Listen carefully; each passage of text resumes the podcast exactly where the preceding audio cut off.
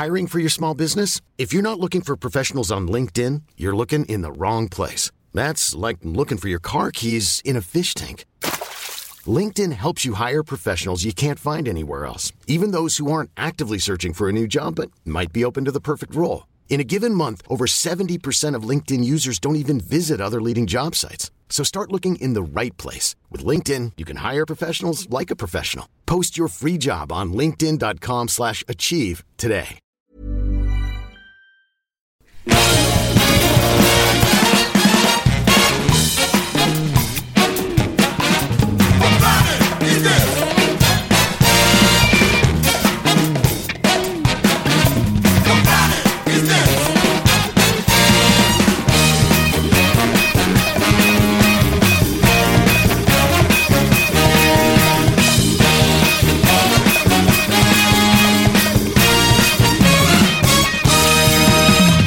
Et salut les amis, c'est Capture Mag numéro 18 et ce soir je suis entouré de la crème de la crème comme d'habitude, les plus grands journalistes cinéma de l'histoire de la planète, voire de l'univers. Et oui, vous allez pas me contredire là-dessus quand même. N'est-ce pas euh, Rafik? Ah, tu, tu, tu parlais donc de nous encore une fois. Voilà, c'est ça. Ok. Comment vas-tu Rafik? Écoute, euh, ouais, comme ci, comme ça. Comme un mois de mars La hein langue un peu chargée. Voilà, je, je viens de publier un épisode sur les sorcières et une heure après, j'avais la langue toute, toute noire, donc je me pose de sérieuses questions sur euh, Ah ouais d'accord. sur le, voilà sur les Tu engagements. parles de euh, ta bite euh, comme d'habitude. Je parlais de ma langue qui, sert un peu plus d'ailleurs. Non, je parle de, de tes émissions, Beats sur Ah, je Arte. parlais de Beats d'Arte, oui, bien, bien sûr. Fait, créative. voilà. Euh, on a Stéphane Moïsakis qui est atterré par ce dialogue. Euh, tu sais, moi j'ai l'habitude. Hein. Bah, Salut bah, David. Salut Ça va Stéphane, ça va bien. Et on a récupéré Arnaud Bordas, quel bonheur. Bonsoir Arnaud. Bonsoir David. Tu es remonté jusqu'à la capitale pour nous parler ce soir. Voilà. Il est vraiment là. Il est vraiment là, il est en live. Alors, euh, on a échangé Arnaud, euh, euh, enfin Julien pour Arnaud, puisque Julien n'est pas revenu. Il s'est dit qu'il serait mieux chez lui, tranquille, à siroter euh, un apéritif. il a fait deux épisodes, il a fait ça suffit maintenant. Ça, je, c'est je vrai. repars. C'est bon, c'est Non bon. mais on, on le salue d'autant plus qu'il aurait, il aurait beaucoup aimé être là aujourd'hui, euh, sûrement. vu notre invité. Et hop, transition. Et oui, notre invité, nous avons Eric Valette. Bonsoir Eric. Bonsoir. Qui vient nous parler euh, de sa nouveauté, j'imagine. J'ai une nouveauté, effectivement. Entre autres, car euh, nos amis de Capture Mag ont décidé de, de, de faire la review totale de tous tes films, euh, courts-métrages et euh, films Super 8 d'enfance. Ça va être d'une violence inouïe, merci. Voilà, euh, bon bah c'était déjà un bon programme pour cet épisode 18. On va hein. citer la nouveauté quand même. Et bah, exactement. Le Et serpent en mi-coupure, le serpent qui sort bientôt, qui sort le, Le 5, 5 avril, avril. 5 avril 2017. Bon alors qui engage la conversation sur Eric Valette? Juste, moi, je veux en pré- mettre Ah en bon. préambule qu'on on est content d'ac- d'accueillir euh, Eric euh, à ce, à ce micro. Euh, voilà, pas- comme on a plutôt tendance à passer pour des grincheux du, du, du cinéma français, euh, dès- dès la moindre occasion qu'on a de de- d'accueillir quelqu'un qui fait des films français qu'on est susceptible d'apprécier, c'est toujours un peu une fête. Donc voilà, je voulais dire ça. Très bien. Merci Bah, beaucoup. Nous sommes un peu les corps francs de la libération. Il fallait le signaler. Voilà, c'est vrai, c'est vrai qu'on voulait, on, voulait recevoir Eric parce qu'Eric c'est, c'est quand même, euh, euh, c'est quand même un réalisateur à part dans le cinéma français. Euh, c'est un réalisateur déjà qui a fait son chemin, qui a, qui a, qui a pas mal bossé, hein, euh, qui a commencé au Guignol de l'info dans, à la fin des années 80. hein. certains qui peut-être remarquaient le côté un petit peu cinématographique de- Des séquences. ske- des séquences, Des- des, des sketchs sketchs, à l'époque. euh, euh, le, Ah, do- ah, le doivent donc euh, notamment à Eric Valette entre autres. Alors, si je peux juste rectifier cette erreur, parce que c'est une erreur IMDB. Euh... Mais ça, moi, j'ai toujours su que t'étais, euh, j'ai toujours entendu que t'étais. euh, Non, non, je, je suis euh, réalisateur au Guignol de l'info. J'ai été réalisateur au Guignol de l'info, mais pas euh, à la fin des années 80. J'ai commencé, euh, en fait, à, je pense, en Non, 2000. tu étais trop jeune à la fin des De- années. ouais, 2000-2001. Euh, j'ai plutôt commencé en fait dans les années 90 chez Microciné, qui était une autre émission de, de Canal+. Et j'ai, euh, j'ai après, euh, je suis après passé au Guignol de l'info. Tu avais à peine Mais 12 ans. à la fin Voilà, des mais années ils 80. étaient déjà, ils étaient déjà euh, très installés. Et euh, et c'était, euh, enfin c'était la fin de l'exercice de de, de de Alain de Greff euh, chez Canal+.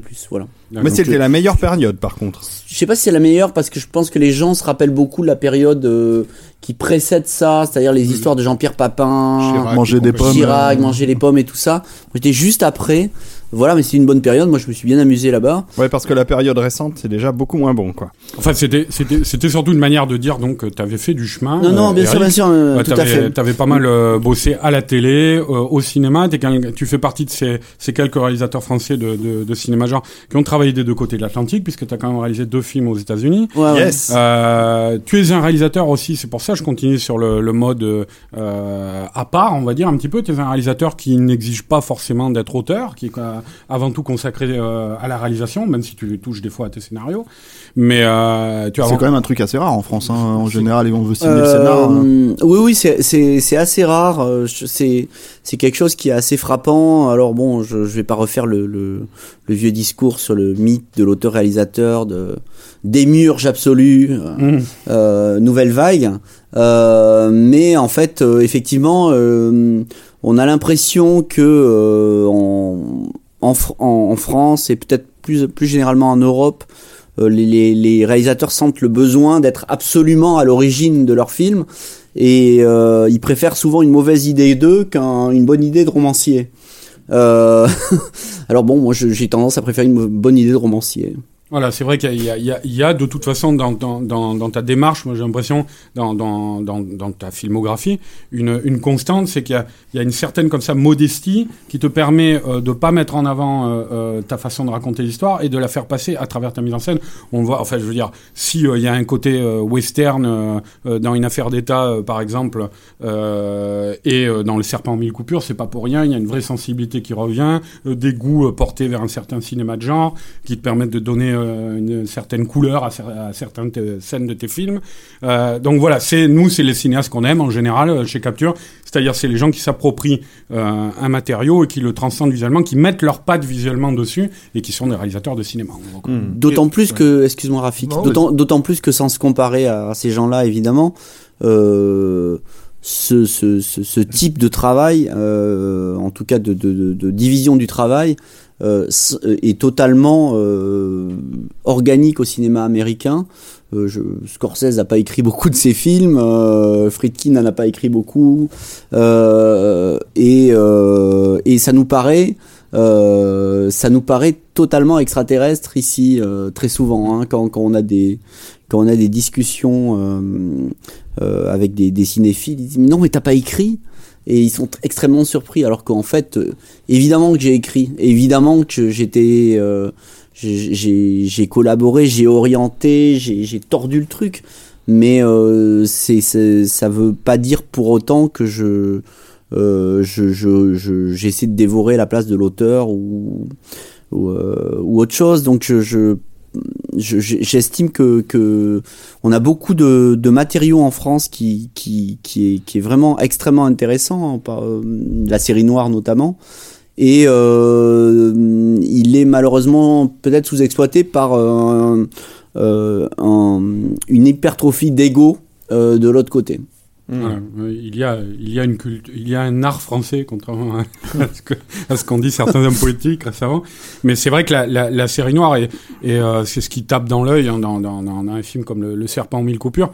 Euh, ça fait revenir en tête effectivement qu'on a toute cette matière euh, euh, qui existe, ces romans. Enfin, je veux dire, la série noire, ça existe quand même depuis 1945 et qui a été une, une, une entreprise euh, de, de, de fiction qui a permis euh, de se, moi je trouve, de se réapproprier une sorte de, un petit peu de cartographie euh, euh, de la fiction française, qui était parce que on va dire que dans l'imaginaire chrétien et industriel qui a prédominé entre la fin du 19e et, le début du 20e, euh, on parlait surtout de, de, enfin les, on va dire les romans à intrigue policière se situaient surtout dans cette ville monde qu'est Paris.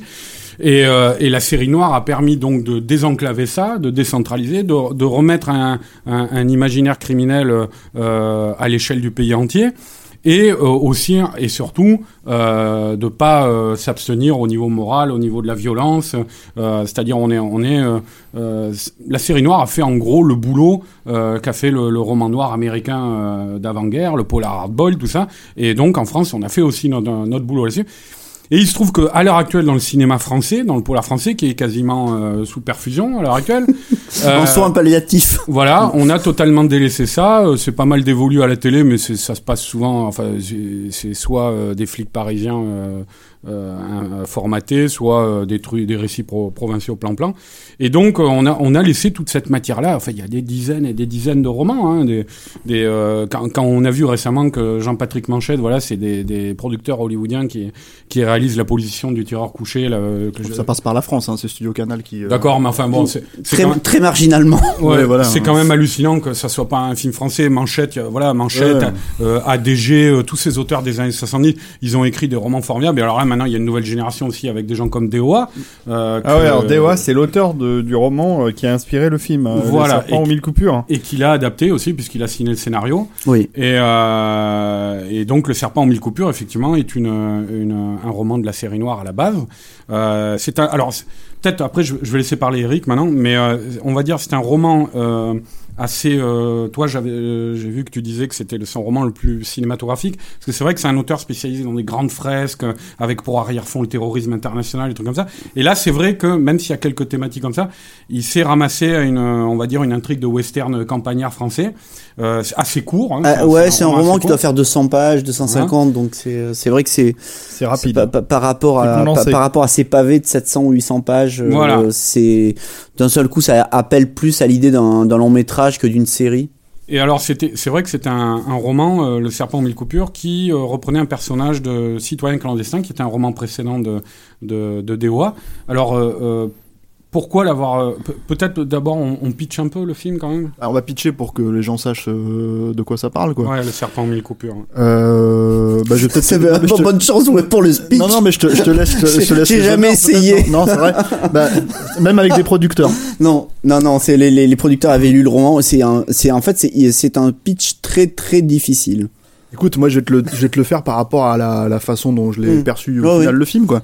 En gros, c'est l'histoire d'un, d'un c'est c'est l'histoire d'un motard en fait qui est, qui est poursuivi par la, par toutes les polices de France et euh, qui se retrouve euh, perdu au milieu d'un d'un d'un rendez-vous euh, entre euh, comment dire euh, pas baron de la drogue mais euh, mais euh, Trafiquant de Trafic- drogue internationaux. trafiquant de drogue un peu perdu, il me semble au milieu du Pays Basque, c'est ça. euh, Non, de sud-ouest de France. France, Sud-ouest de la France.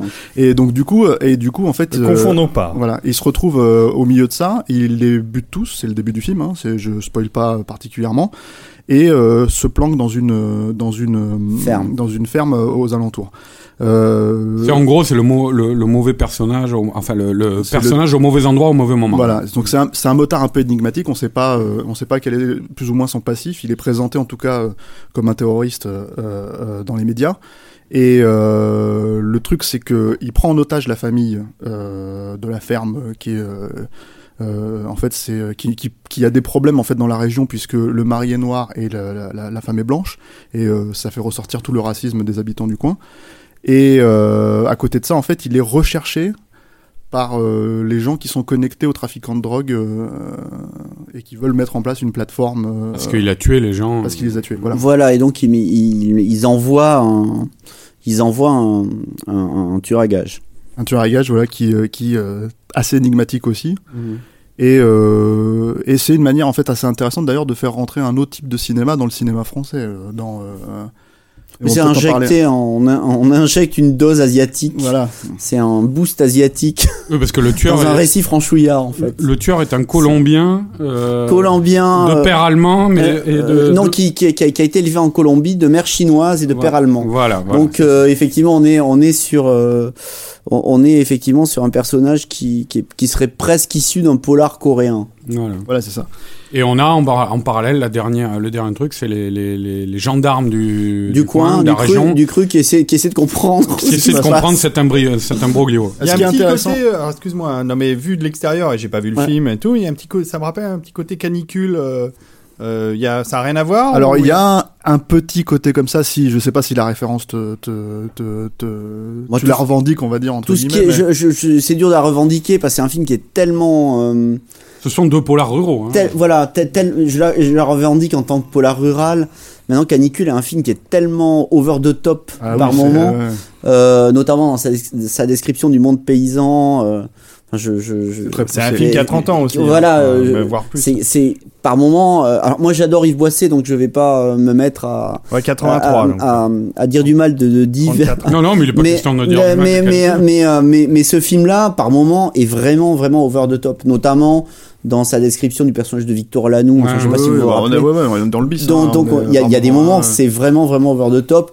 J'ai essayé d'être un Non, peu plus, un, un- un- un Moderne. peu plus léger sur ce Bah, point. C'est-à-dire, justement, ce qui est intéressant, c'est que dans le roman de t'as- il y avait une vision, justement. Alors, je, je crois que l'époque a changé hein, entre le film et le on, bouquin. on- l'a transposé 15 ans plus tard. en fait, Voilà, hein. il y avait une vision de la campagne française avec des paysans qui s'exprimaient en occitan, euh, Oui. euh, qui était un- euh, à la limite, je dirais pas proche de canicule, mais qui était un petit peu, ça faisait un petit peu plus euh, bouseux, euh, euh, voilà. On, on va dire que toi, t'as as donc euh, rendu l'intrigue plus contemporaine, mais du coup, t'as as asséché un peu ça, tu l'as rendu un peu plus sec, et on va dire tu l'as un petit peu plus westernisé, je pense. C'est possible, hein, parce que ça, c'est euh, le naturel revient au galop. Ouais, Euh, mais avec des acteurs comme Gérard Laroche, c'est facile aussi de faire ça. Je pense Voilà. très facile entre Ouais, guillemets, ouais. mais euh, Mais, mais en soi, effectivement, le, euh, l'intrigue de, de, de, telle qu'écrite par, par, par DOA dans le roman se passait juste après le 11 septembre 2001. Euh, donc, c'est quand même y a, il y a 16 ans maintenant. Enfin, 15 ans et, euh, 15 ans et quelques. Et, euh, et donc, euh, euh, moi, j'étais quand même. J'avais pas envie de justement que les paysans soient trop caniculaires Euh, et j'avais envie d'expliquer Caniculesque. caniculesque ou caniculaire. J'avais j'avais en- envie en tout cas de d'essayer d'expliquer. Je sais pas si j'y parviens, mais de d'essayer en tout cas de suggérer au, au public que c'était pas nécessairement de gros racistes très méchants parce qu'ils sont racistes, mais d'expliquer que c'est la l'ultra paupérisation dont ils sont victimes dans les campagnes. euh, à cause de la globalisation, euh, qui est un, un sous- un thème vaguement euh, en souterrain dans le film, et que c'était et que le fait que leur leur leur on va dire leur bouc émissaire la, la personne sur qui ils, ils reportaient toute leur, leur agressivité était noire euh, c'était quelque chose qui était un peu la cerise sur le gâteau mais c'était pas l'essentiel. J'avais envie d'essayer de, de, de traduire ça parce que euh, ça me paraissait plus contemporain euh, dans voilà 2017 que que au moment où le, le film se passe techniquement quand il était écrit c'était 2001 Hmm. Là, l'intérêt aussi du film, alors ce qui est intéressant, c'est que peut-être justement les auditeurs qui connaissent euh, ton travail d'avant constatent aussi qu'il y a la volonté en fait de traiter plusieurs, euh, euh, comment dire, intrigues et de les ramener en fait euh, dans un grand final euh, et de, de, de faire en sorte, voilà, de faire en sorte que tout se, tout se rejoigne, c'est-à-dire que tout fasse sens au final, euh, euh, même si euh, bon, c'est dans le, le cataclysme absolu, euh, voilà. dans, dans le désespoir je- je- j'entendais parler Arnaud là dans une émission récente de euh, d'entonnoir à l'envers là c'est un entonnoir à l'endroit c'est à dire que c'est un film qui euh, c'est la structure de la tragédie classique. Avec Ouais, les- c'est un les film- personnages qui se ressemblent. Voilà, c'est un, un- c'est le, la structure est euh, c'est un, un- c'est faussement complexe euh, pour devenir très ligne claire et très très simple au fur et à mesure que que, que, que le récit avance et que les personnages disparaissent. D'ailleurs, tu as, fait, tu, as, tu as enlevé certains moments du, du roman en fait euh, qui étaient peut-être un peu plus gros. C'est-à-dire qu'il me semble, euh, c'est, je- moi j'ai pas lu le roman, mais c'est Arnaud qui me disait ça. Il me semble que qu'il y a une poursuite à la fin. Il y a une poursuite en voiture, a été, euh, dans le marché avec les avec les cajots de légumes qui volent. Qui se termine dans une abbaye. Euh, oui, oui. euh, euh, J'avais pas les moyens de la faire d'une part, et puis en fait, j'ai, euh, c'est toujours le, le, le vieux, euh, la vieille règle, hein, c'est que les, contraintes poussent à épurer et à trouver des astuces dramatiques qui finalement servent l'arche du, script. Je me, suis dit mais pourquoi euh, finalement euh, euh, exploser le final dans plusieurs lieux tout nous ramène vers cette ferme? Pourquoi ne pas terminer le film dans quelque chose de paroxystique dans la ferme C'est-à-dire, t'as le moment où effectivement où on sait que tous les groupes sont en, train de converger exactement. vers la ferme. Tu dis oh putain. Et c'est, ça me semble plus intéressant que de se dire ah, on va faire une poursuite en voiture avec des cajots de, de tomates De qui volent.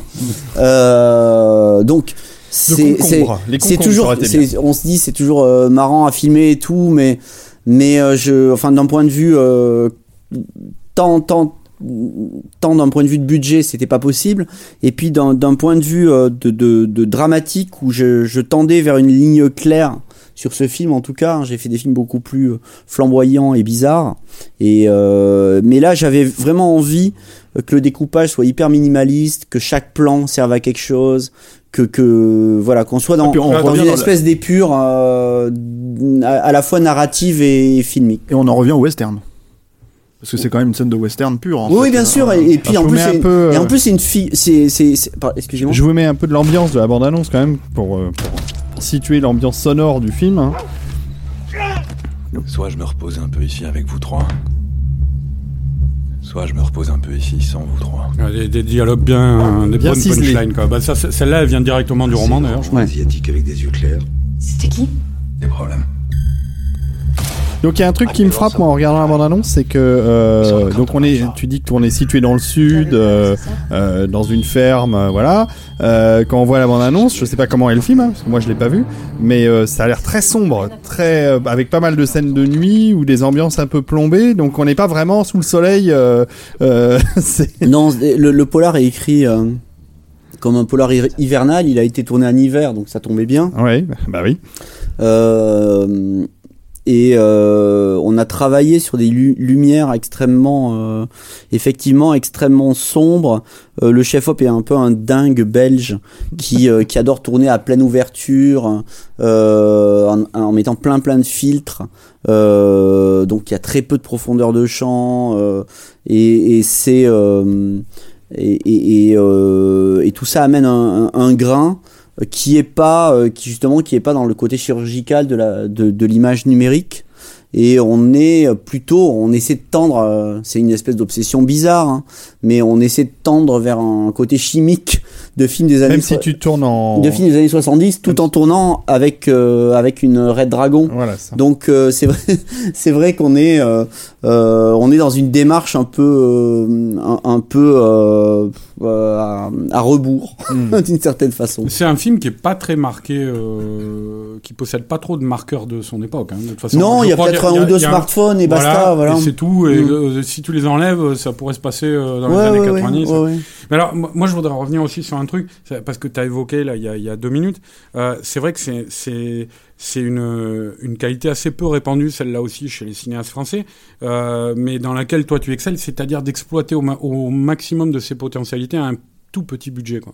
Euh, parce que là tu as eu un petit budget. Moi je me rappelle euh, qu'à l'époque on avait été séché quand on avait appris le, le budget d'une affaire d'État, on peut le dire hein, euh, Ouais, ouais. une affaire d'État c'était euh, euh, même pas 4, millions, me 4 semble-t-il. millions, Ouais. 4 Quatre millions et demi, un truc comme voilà, ça. 4 millions. Donc pour un film qui se passait euh, dans la rue avec des poursuites entre Marlou et, euh, Ouais. et flics, qui se passait dans les hautes sphères de l'État, Ouais. dans les dans les, les palais euh, Enfin, gouvernementaux. Même, même maléfique, hein, dans l'absolu, même les- si c'est- ça se passe dans, quatre- entre 4 C'est un huis clos, c'est plus C'est ça. un huis clos, Ouais, mais, ouais, ça, mais- ça reste quand même un film qui a une autre que les autres euh, B-movies qui étaient sortis à l'époque. justement, euh. ouais, 4 on- millions. On reviendra euh, là-dessus. 4 mais- millions, donc je- pour, pour un film qui traite de thématiques sur la Centrafrique, euh, Ouais. euh, les marchés d'armes, les trucs comme ça. Enfin, et, et quand on savait en plus qu'il y avait un des acteurs du film qui avait quand même pris un cachet, c'est normal, Ouais. c'était un grand acteur, un cachet assez important. Le budget de fabrication du film était hallucinant par rapport au rendu final. Ah, quoi. ouais, C'est oui, un- de la, de la production value quoi. C'était Ouais, pas des scènes, euh, des- c'était pas des champs contre champs en gros plan quoi. Il il a- on voyait vraiment là les lieux où se passait euh, l'intrigue, les grands hôtels, l'opéra. Je viens un peu de l'école de la production value parce que je suis tellement, euh,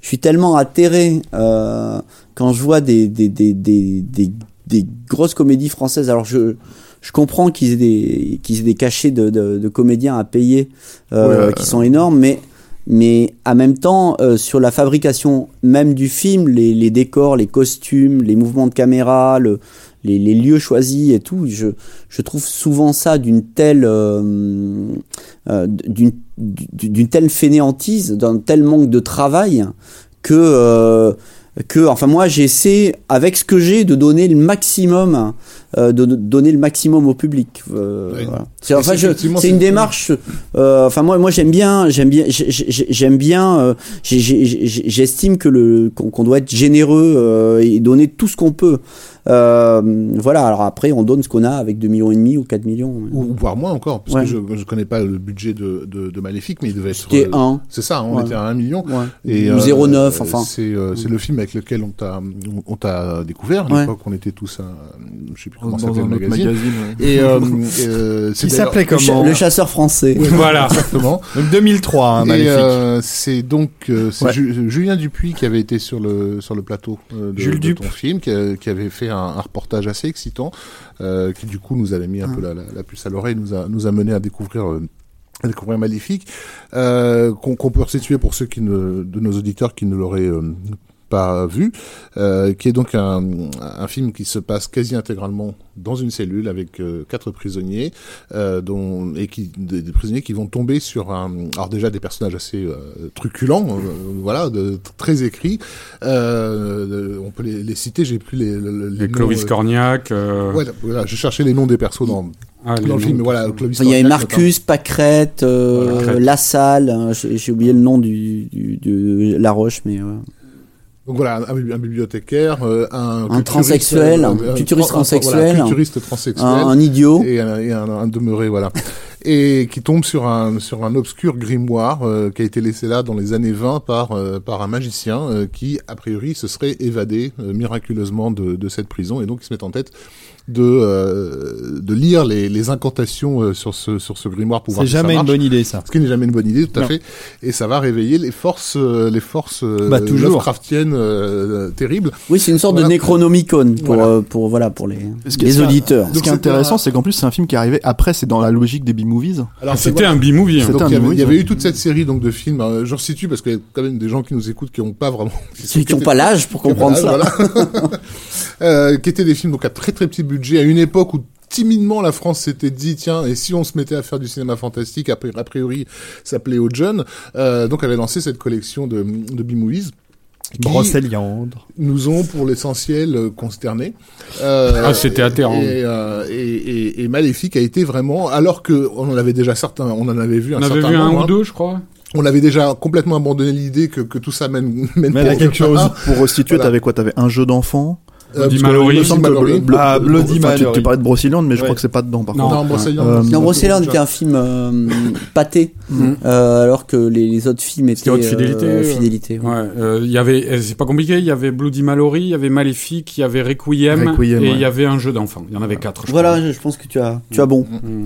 Et Maléfique, c'est celui qui est sorti en dernier. Donc, du coup, en fait, euh, comment Il est dire. sorti avec toute la mauvaise presse qui, a- qui été cumulée sur les sur les, les B-movies, à tel point que d'ailleurs moi je l'avais vu euh, en, en présence du producteur qui, euh, alors, dans mon souvenir, hein, je veux pas dire de bêtises, se, euh, euh, nous avait dit que, je pense qu'il l'avait dit pour la blague, mais qu'il allait même pas le sortir tellement il en avait marre de se faire taper dessus à chaque fois qu'il sortait un B-movie quoi. Et, et nous on sortait de là en disant bah, c'est-à-dire que là, vous en avez un bon, donc ce serait peut-être, ce serait peut-être bien de le sortir. celui-là. donc, euh, et donc voilà, c'est c'est un, c'est un film qui est vraiment euh, Avec un casting vachement sympa, hein, parce que donc il y avait Clovis Cornillac à l'époque. Euh, je sais pas ce qu'il avait comme notoriété euh, Cornillac en, en Ah, 2003. Alors pour Clovis, c'est en un, 2002. c'est une période un peu bizarre parce que euh, c'est une période où il fait genre 5-6 films euh, dans la même année et aucun n'est vraiment en carton, mais par contre tous font parler d'eux. Et, et à, à ce moment-là, il, il est mis sur la carte euh, des acteurs euh, qui comptent. suivre, ouais. Euh, et après, bon, il fait, il fait des films plus gros, qui marchent, etc. Mais euh, ça a été une période où, euh, oui, je suis tombé sur Clovis au moment où ça, ça décollait pour lui.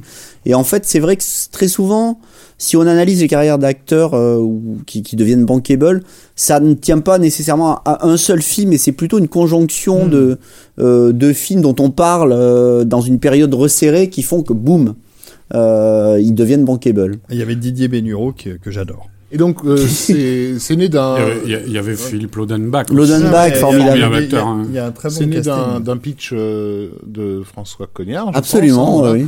euh, qui est donc un journaliste du magazine Starfix, dont on a déjà pas mal parlé. Que, j'aime, que j'aime d'amour. Voilà. Et qui, qui, qui, à l'époque, euh, il faut, faut le préciser, Était- dirigeait euh, une, une branche de développement de, de script chez, Chez Canal. chez Canal+, qui s'appelait Canal+, Écriture. Mhm, mhm. Et du coup, il avait, euh, il avait initié pas mal de trucs un peu barjots.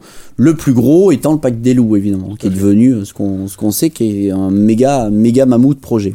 Et donc, quand tu te retrouves sur le sur le projet, tu vas en fait euh, mettre dessus deux scénaristes que que, que tu suivais, des, qui étaient au Guignol. Que je suis, avec qui j'avais jamais travaillé au Guignol. Dans la mesure où quand je les ai rencontrés, ils avaient déjà quitté les Guignols et ils commençaient à essayer d'écrire des, des, des films. Mais, euh, mais effectivement, on partageait euh, des, des connaissances communes des Guignols. Et euh, On peut, on voilà. peut les citer peut-être. Hein. Euh, oui, Alexandre Charlot et Franck Magnier, bien sûr. Non, non, Voilà. leur nom n'est pas du tout euh, Tabou. euh, tabou. D'autant plus que j'ai retravaillé avec eux sur une affaire d'État. Et puis, euh, en- encore plus récemment, on a, on a développé un projet de série télé euh, en anglais euh, fantastique. In English. Euh, in English. Ah, great. Et euh, faut savoir que Franck et Alex, par ailleurs, sont les les hum, sont sont les co-scénaristes de Bienvenue chez les Ch'tis. Exactement, voilà. Et d'une ou deux autres comédies, je crois. et C'est c'est Enfin, vrai. ils ont ils ont et après ils ont quand même euh, réalisé euh, des des comédies par eux-mêmes. Boulet Bill, non C'est pas. Boulet et Bill, Ouais. euh, puis récemment euh, les têtes de l'emploi. Ce qui peut euh, éventuellement éclairer un peu sur la je sais pas, on peut parler de schizophrénie, mais euh, de, de- du milieu du cinéma français, où donc on fait des, on fait un film d'horreur à moins d'un million euh, avec avec des scénaristes, film qui va être vu, bon voilà, par 80 000 Ouais. spectateurs, Ouais. pour enchaîner sur une comédie qui elle va faire 20 millions d'entrées. Euh, et c'est voilà, et derrière on a les mêmes personnes quoi, qui en mais, fait. mais, sont- mais je pense que tu résumes parfaitement. hein, euh, C'est-à-dire que euh, que euh, il y a il y a il y a pas mal. Bizarrement, il y a pas mal de passerelles euh, entre euh, entre le cinéma qui est euh, hyper mainstream et les, bizarreries. Je, veux dire, c'est pas. euh, Enfin, Fred Cavaillé a fait Radin récemment. euh, donc voilà, par exemple, je, je suis pas sûr. J'en sais rien. Peut-être qu'il adore faire ça. Mais mais bon, voilà, peut-être qu'après il va il va passer à toute autre chose. J'en sais rien. Non, mais ce qui était, ce qui était frappant, c'était, enfin, moi, je vais donner mon ressenti personnel là, mais je me rappelle qu'en 2010, quand j'ai, ou c'était en 2009, je crois, quand j'ai vu une affaire d'État, euh, j'ai été étonné par la qualité d'écriture et vraiment, et même les dialogues, hein, parce que je pense c'est eux aussi les dialogues. Oui. Euh. C'est un film bourré de, de punchlines bien jouissives, et puis de, bien mis en contexte et tout ça. Enfin, il y a, y, a, y a des personnages superbes, vraiment, qui évoluent à travers l'intrigue, entre le début et la fin, tout ça. Et, euh, et quand on sait que c'est les gars qui ont écrit euh, Bienvenue chez les Ch'tis, qui est quand même un film qui fonctionne à base de, de poncifs vus et revus euh, 150 000 fois, c'est- c'était une vraie surprise de se dire, euh, de, de, de voir et d'entendre ça. Quoi.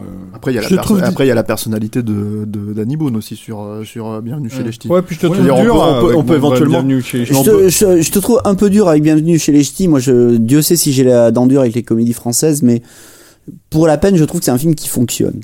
Ouais, c'est parce que c'est Bah, c'est-. Non, non, non, non, franchement. non, alors moi j'ai rien. à- Je, je c'est trouve pas mes que, je trouve que c'est une comédie, je trouve que c'est une comédie qui fonctionne. C'est Voilà. pas une des pires en matière Mais de comédie ceci étant, française. dit, hein. ceci étant dit, ce qui est intéressant vis-à-vis de, de l'écriture de, de une affaire d'État, c'est que euh, ça devait être, si je dis pas de bêtises, ton film suivant après Maléfique, Ouais. jusqu'à ce que tu partes aux États-Unis. Et du coup, est-ce que j'imagine que l'écriture en fait a bénéficié aussi de ce laps de temps euh, pour revenir dessus euh, et euh, avoir éventuellement une, une, un regard extérieur en fait sur, sur le projet en allant faire autre chose. Je sais pas. Ce que je sais, c'est que le entre le moment où je suis parti et le moment où je suis revenu, le budget du film avait été sérieusement dégonflé Ah, ouais. parce que voilà, on, on- on- certaines personnes voulaient plus nous suivre. Et puis on a toujours ce phénomène très très étrange, hein, mais euh, qui existe hein, quand, quand, quand on est le thriller on est euh, on est un peu l'exception par exemple que euh, que la chaîne va va financer. Je parle je parle pas de Canal Plus évidemment qui en général sont souvent dans ces coups là mais je parle plutôt des chaînes herdiennes. Donc vous allez voir une chaîne herdienne qui vous dit ah mais non on a déjà donné à Secret Défense. Et euh, et en fait c'est comme si on était le Ouais. pauvre et euh, on dit non mais pour vous là euh, on a déjà mais- fait nos voilà mais par contre le les, les 40 charité. comédies elles Voilà, on- ouais. on n'a pas dit on a déjà donné à une hein. Mhm. ça c'est pas c'est pas un problème euh, donc euh, donc euh, du coup euh, le, le, Ah, Explique-nous peut-être comment t'as fait coup- justement le- pour le- recalibrer le film. voilà le coût du film ça n'est ça n'est senti. Et on a recalibré le film vers quelque chose tourné euh, beaucoup plus rapidement euh, beaucoup moins d'argent euh, euh, voilà donc on a recalibré euh, en fonction. Mais moi je moi moi en fait ça me faisait pas plus peur que ça parce que je tourne quand même assez rapidement. Et euh, et puis je, je sais me débrouiller euh, arriver à arriver à voilà une, une- un, un décor euh, un décor est sous un axe puis on réalise qu'en fait l'autre décor euh, qui, qui servira euh, 30 minutes plus tard dans le film ben, il est sous l'autre axe. Et ben c'est comme ça qu'on gagne euh, deux heures de transport euh, voilà. Et deux heures de transport gagnées c'est deux heures de tournage.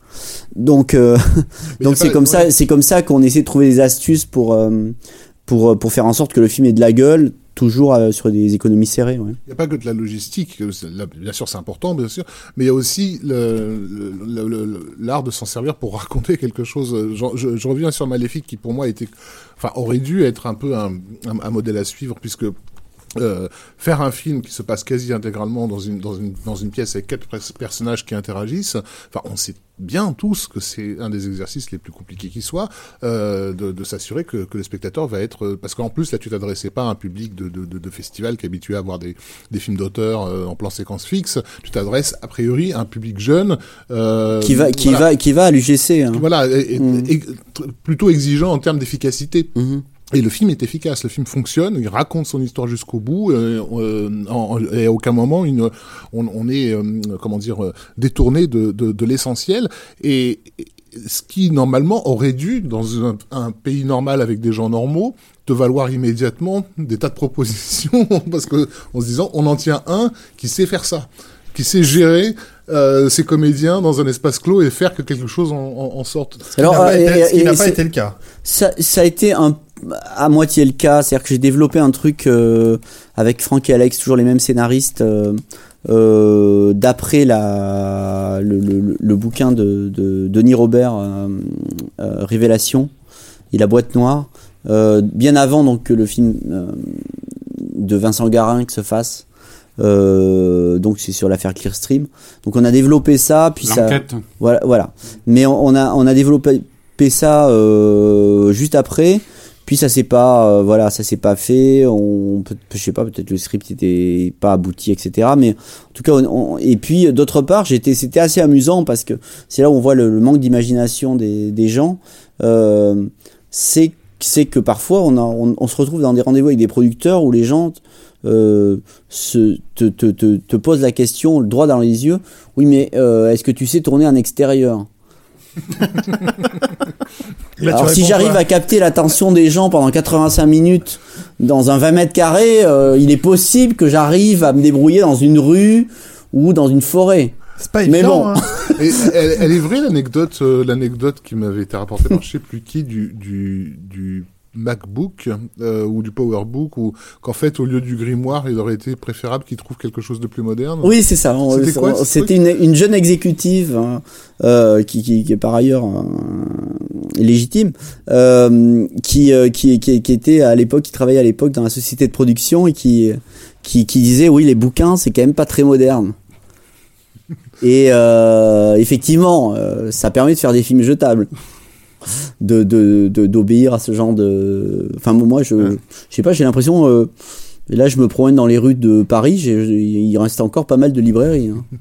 Et alors, le truc, c'est que moi, à l'époque, je me rappelle, quand j'étais dans ce fameux magazine dont on ne, citons pas le nom, euh, quand j'interviewais les gens qui étaient liés à, euh, comment dire, aux, aux productions fantastiques, euh, on se retrouvait des fois avec des, des espèces de trucs euh, complètement aberrants où on me disait, mais on peut très bien faire un film de surf et de vampires.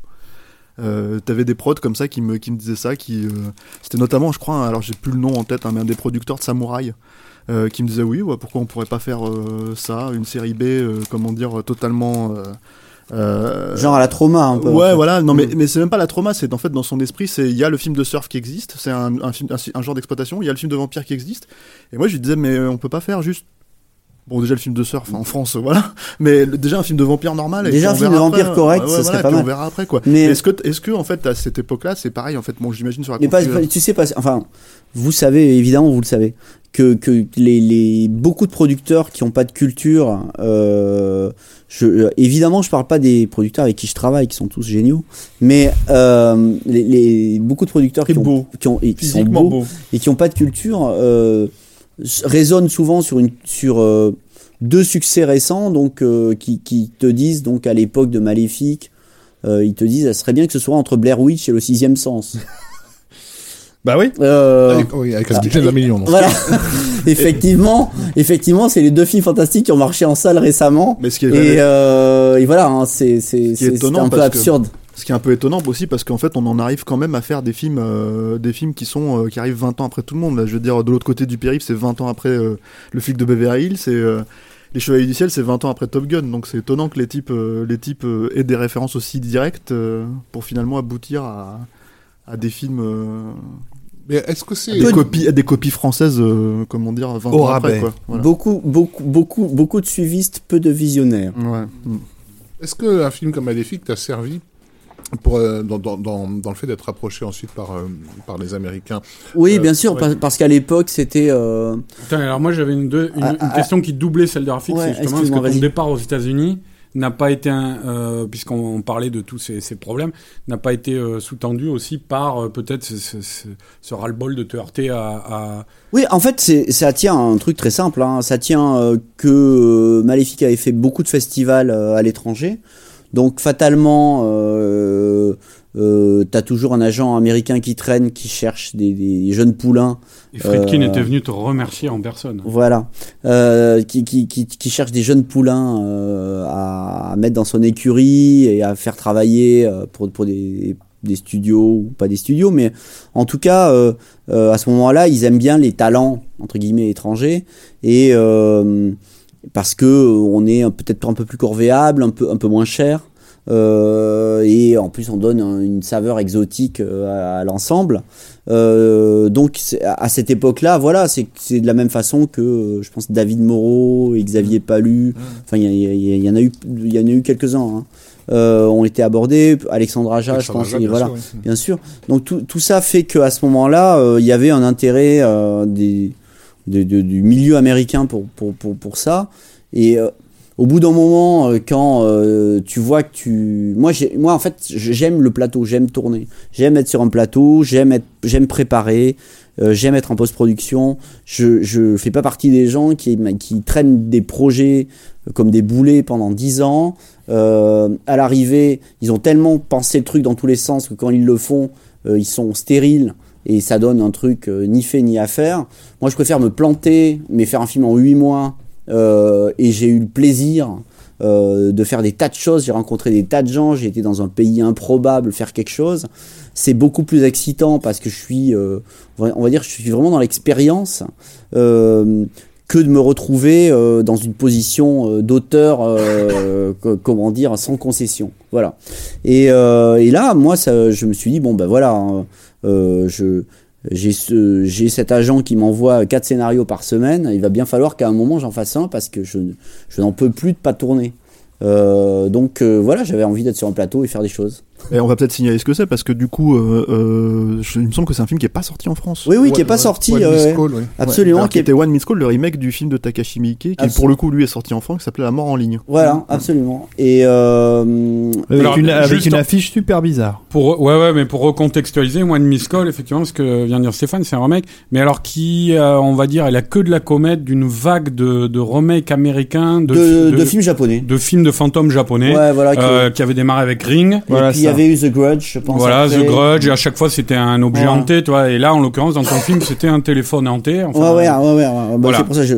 là, là, pour la peine, on était dans le pas intemporel du tout. Je crois que c'est un Euh, des derniers, hein, de cette vague de remakes de. C'est de- ouais, ouais. Il y avait eu un autre truc euh, dont j'ai oublié le nom. euh, Il y a le un film- remake de Kiyoshi Kurosawa. J'ai- oublié le nom. Euh, Ah, mais oui, oui. Pulse, euh, non euh, Pulse, voilà, Pulse, absolument. donc Pulse. Pulse. Donc euh, donc voilà. Euh, à ce moment-là, faut fallait tourner. Moi, j'étais très enthousiaste. hein. Alors évidemment, euh, Et, ça, et ça- ça faisait six ans que tu n'avais pas tourné en France, hein, je crois. hein. En termes de long métrage, je parle. Ça faisait 4 ans. Parce que j'ai tourné en 2006 et Maléfique, j'ai tourné en 2002. Ah oui, ouais, c'est parce qu'il est sorti en 2008. Ouais, ça fait 4 ans. Ça faisait 4 ans. de- Enfin, 4 ans quand même. ouais. Mais c'est, en fait, c'est vraiment. euh, je- pour moi, j'ai quand même cette image. euh, moi, moi, je suis. euh, j'aime beaucoup. Je sais pas jouer de musique, mais j'aime beaucoup la musique et et euh, j'ai toujours cette image du, du guitariste qui doit euh, faire ses gammes euh, et s'entraîner. Et on a toujours besoin de faire quelque chose. Enfin, euh, j'estime que plus on fait du- plateau, plus on connaît le plateau, plus on fait du montage, plus on connaît le montage, plus on fait du mixage, plus on connaît le mixage, plus on, pardon, plus on passe de temps avec les gens des VFX, plus on connaît les VFX. Donc, euh, Tu veux dire que le cinéma français ne se- se- devrait se faire dans, euh, sur les plateaux et dans les salles de montage plutôt que dans les soirées, ça? Je, je pense juste que moi j'ai un côté très pratique. Euh, donc j'aime pas trop le terme cinéaste parce qu'il C'est des propos un peu dissidents. Il est toujours un peu euh, bouffi de prétention, euh, mais j'aime bien le côté artisan, voilà. Si je pouvais être tête poste, ça m'irait. Mais euh, du coup, est-ce que t'avais pas une, euh, est-ce que t'es pas parti aussi avec une forme de rancune Je pense bah, notamment, il y avait, on avait entendu parler d'un projet de, De de western, western, ouais. voilà. Pas de rancune, hein, non. Dark pas de rancune. Guns. Ouais. Dark Guns, Pas de rancune, ouais. Alors sur One Miss Call, euh, parce que vous avez abordé rapidement Hein. le sujet, euh, il y a quand même euh, une actrice super jolie. hein. Ah ouais, ouais, magnifique, magnifique. Elle est belle, hein. Ah ouais, superbe. Et Toi, puis, tu l'as euh, vu en vrai en plus. J'ai vu en vrai, oui. Non, non, il l'a il il dirigé de loin par Instagram. on a mis, on a mis des capteurs, on a mis des capteurs Il y, dessus. il y avait, il y avait du, du casting, alors c'est pas non plus les superstars, mais des, des, des visages qu'on est habitué à. Ouais, il y avait. Ray Wise, Ray- Ed Ray Burns. Wise, voilà, ouais. Edward Burns, Ouais. euh, Mar- Margaret Shaw, enfin, il y a des gens comme ça qu'on avait. Ouais, ouais, ouais, ouais. Ça a, été, ça a été difficile à faire. Bon, parce qu'on va, on va être quand Non, même assez honnête, non, ceux c'est qui un- l'ont vu autour de ce table. Non, non, c'est un mauvais film. C'est pas ton meilleur film. Ah non, c'est un mauvais film. Euh, et pour la peine, euh, j'ai une bien meilleure version sur mon ordinateur. Ah. Mais euh, On va bien voir. bah oui, que je. Mais c'est très compliqué parce qu'évidemment, je, je n'ai pas le droit de la montrer. mais Oh, euh, tu, nous la, tu nous la montreras. voilà, jamais. voilà. Mais mais euh, mais mais je je je, je l'ai quand même sauvegardé. Alors j'organise des nuits cinéma où mais on en- passe des fois des, des petits films sympathiques. Mais Le fait monsieur n'a pas le droit de ça le fait, pas- montrer. ça, ça fait partie de ces choses où, euh, où d'un seul coup ils paniquent, euh, les producteurs paniquent parce qu'il y a une preview qui où ils n'ont pas les ratings qu'ils attendaient, et donc d'un seul coup, euh, d'un seul coup, euh, ils prennent le pouvoir en salle de montage, euh, mais ils ne montrent jamais. Par contre, ils font pas de preview. Avec, avec ce qu'ils ont fait eux. Mm, mm. Ouais. Euh, c'est ça qui est amusant. Moi, je veux bien, je veux bien qu'on qu'on qu'on joue le- la règle du capitalisme et de la concurrence. Mais dans ce cas-là, on fait vraiment de la concurrence. hmm. Euh, sinon, là, c'est quoi? C'est finalement le, la dictature bananière qui prend le dessus. Oui. Euh, donc, euh, C'est juste histoire de dire qu'ils ont fait quelque chose. voilà, ils ont fait quelque chose. Et euh, Pour sauver l'investissement, on va voilà, voilà. Et, logique, et, et donc, du coup, euh, du coup, effectivement, moi, je, je en fait, j'ai jamais vu le film terminé. Enfin, j'ai vu une fois en mixage. Donc après, a priori le film d'origine, euh, si je me trompe pas, c'est un film coréen, c'est ça? Non, non, euh, japonais. Parce qu'il y a, il y a, il y a- il y a- Ouais. La mort en ligne de Et Takeshi d'autant, alors pour l'anecdote, ça va plaire, au, Excusez-moi. ça va plaire aux geeks hein, sur le, sur le, la, ma version de One, euh, de One Miss Call, c'est Kenji Kawai à la musique. hein. Oui, ouais. ouais, c'est pas mal. Contre euh, Contre euh, les Allemands, j'ai oublié le- leur nom, mais qui sont pas mauvais par ailleurs. Hein. Euh, Ren Hall Hale et Johnny Klimek. Voilà. Remake, oui. Qui avait Et- fait Land of the Dead et d'autres films. Tout à ouais. fait, ouais. Et, euh, mais du coup, alors, le truc, c'est que. Quelle est la vision en fait des producteurs français quand tu reviens avec un film américain? J'ai l'impression qu'il y a, il y a- Non mais de si toute façon, ça m'a- légitimé. voilà, Qu'il soit bon ou mauvais, euh, c'était pas le problème. J'étais légitimé parce que veulent J'avais géré une grosse équipe. Mm.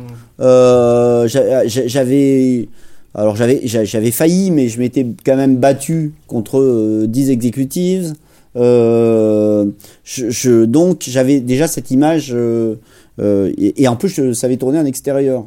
D'un seul coup. Donc euh, donc du coup alors là on était quand même au top. Ah ouais. En extérieur, à l'étranger.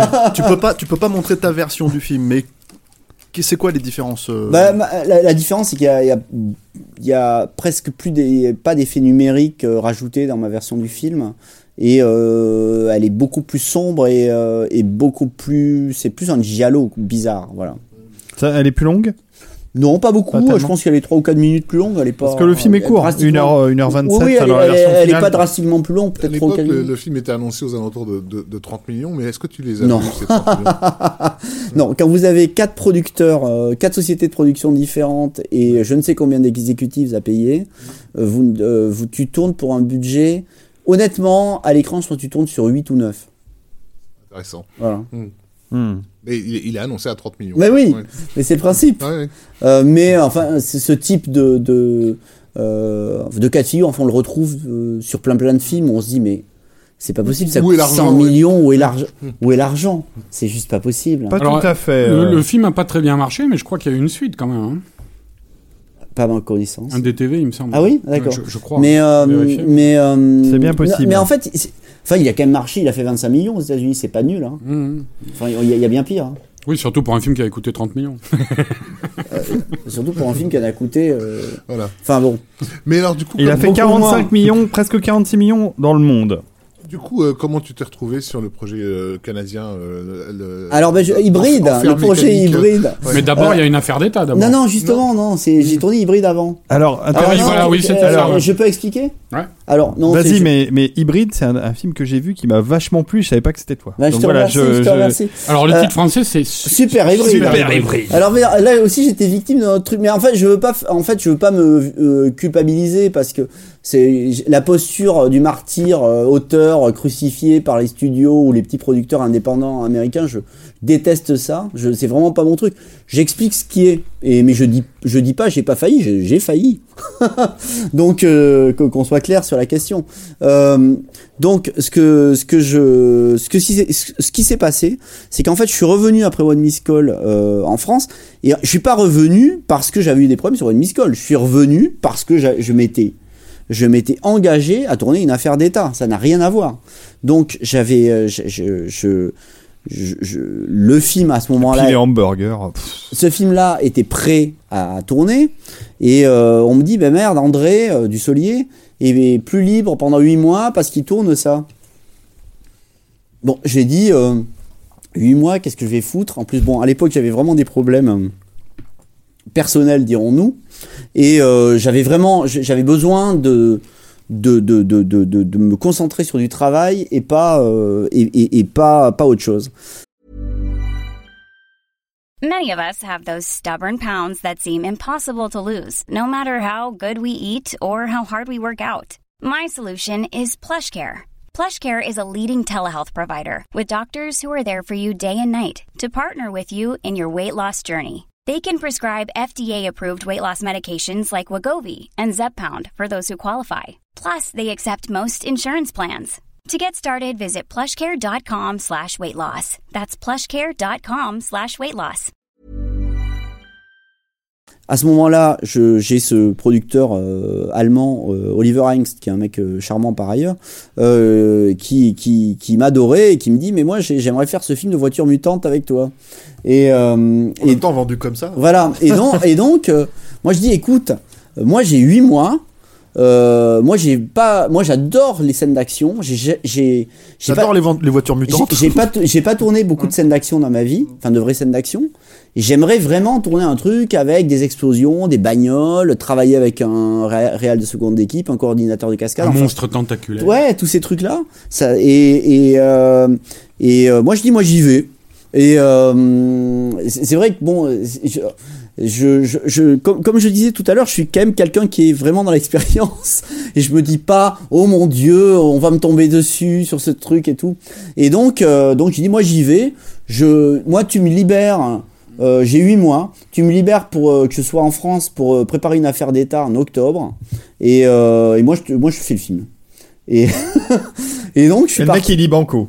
Ouais, il dit banco. Ah, c'est cool. Et, euh, et puis, en plus, c'est, à l'américaine, c'est pay or play. C'est-à-dire que tu, ton agent dit oui, mais alors là, il faut euh, le, le salaire viré sur le compte euh, tel jour. Et le type le fait. Donc, euh, donc il va.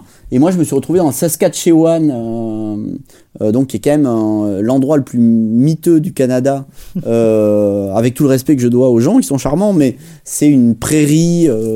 Euh, en fait, c'est amusant parce que euh, au, au Canada, on essaie souvent de, de, de tourner des films qui, euh, qui, qui, qui sont censés se passer ailleurs, hein, qui sont censés se passer dans des villes américaines. Et en fait, euh, euh, la, la ville de, de la capitale du Saskatchewan, qui est Regina, c'est une ville qui pourrait euh, bien jouer pour Bucarest. Donc, euh, donc c'est vrai que c'est assez intéressant. Je me dis là, il y a un truc. Et euh, et donc euh, donc je me suis retrouvé là-bas à tourner à tourner ce film et je me suis éclaté parce qu'il y avait plein de cascades à faire, des trucs que j'avais pas fait et tout et qui m'ont été super utiles sur une affaire d'État et sur la proie. Euh, parce que pour la peine, j'étais hip- j'étais vachement plus pareil, ouais. à l'aise avec les scènes d'action, avec les coordinateurs de cascade, etc. C'est pareil, c'est un film qui est sorti en vidéo. ici. Ah oui, exactement, ouais, chez TF1 Vidéo. Ouais, Et- et, et je alors- pense que ça a eu une bonne carrière parce que je crois que les échos étaient plutôt bons. quoi. Bah, je, je, je pas les critiques, mais je, si, si ça a marché, tant mieux. Mais euh, en fait, ce qui est amusant, c'est que après, comme ils savaient pas quoi en foutre et que c'était la mode du, du 3, de, de la 3D qui venait de, de ressurgir, ils ont décidé de passer le film en 3D.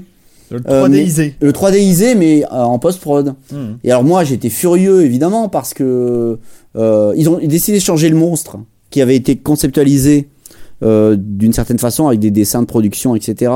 Et puis ils ont dit bon non, on va changer de monstre. euh, on...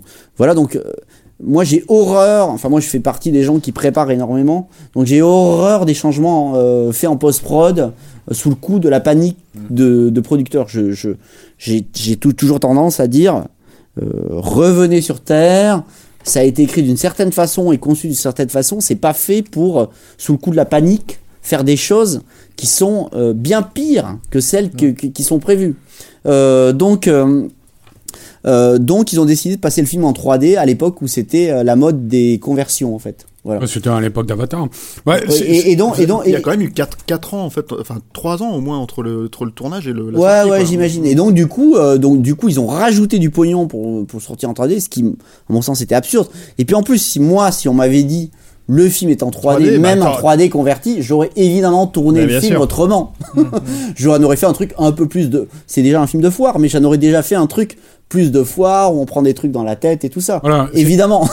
C'est vrai que c'est, c'est, c'est, euh, tu emploies le terme de film de foire. C'est, là- aussi, enfin, de toute façon, c'est, les, les deux films que tu as fait aux États-Unis. Bon, c'est pas ce que, peut-être ce que tu as fait de mieux, moi. Mais non, sens, non, trouve. non, bien Mais, mais c'est un film, euh, euh, où, qui est fun, quoi, euh, qui est pas, qui est pas triste et énervant à C'est regarder. fenouille. C'est Euh, fenouille. non, non, mais c'est-à-dire, il y a, il y a des vrais éléments. On voit que c'est quelqu'un qui aime la série B, qui, a, qui a- qui a vu pas mal de films qu'on aime, euh, où on peut se reconnaître. Moi, je me rappelle, j'ai pas un souvenir euh, total du film, quoi, Ouais. mais je me rappelle de certaines scènes euh, où il y avait des idées comme ça. Qui... Je me rappelle notamment de cette scène de cette fille, de l'héroïne, euh, qui euh, prend les choses en main là dans les scènes Ouais, d'action, qui prend une moto et puis euh, dans toutes les qui- dans les- le personnage parce que c'est un film choral quoi, il y a Ouais, plusieurs ouais, personnages. Il y a aussi une bimbo là, une secrétaire bimbo. Et euh, donc elle, elle, elle arrive, l'héroïne, elle dérape avec sa moto, elle prend la bimbo derrière elle, elle a le shotgun à la main comme ça, puis alors d'un coup on se retrouve avec deux nanas là, assez bien poumonnées comme ça, dans, on se croirait dans une plu, sorte de crois, russe dans le meilleur fantastique quoi. Oui, oui, ça, euh, ça se prenait pas, ça se prenait pas au sérieux, hein, mais mais en même temps, ça se prenait pas au sérieux, tout en tout en jouant le premier degré, c'est-à-dire que euh, Mm. quand quand on le fait, on n'est pas dupe, mais on essaie quand même de le faire avec une forme de naïveté, Mm. parce que je pense que il y a rien de pire que le cynisme quand quand on fait ce type de film. Donc, euh, faut, je pense qu'il faut Ou le faire avec du cœur.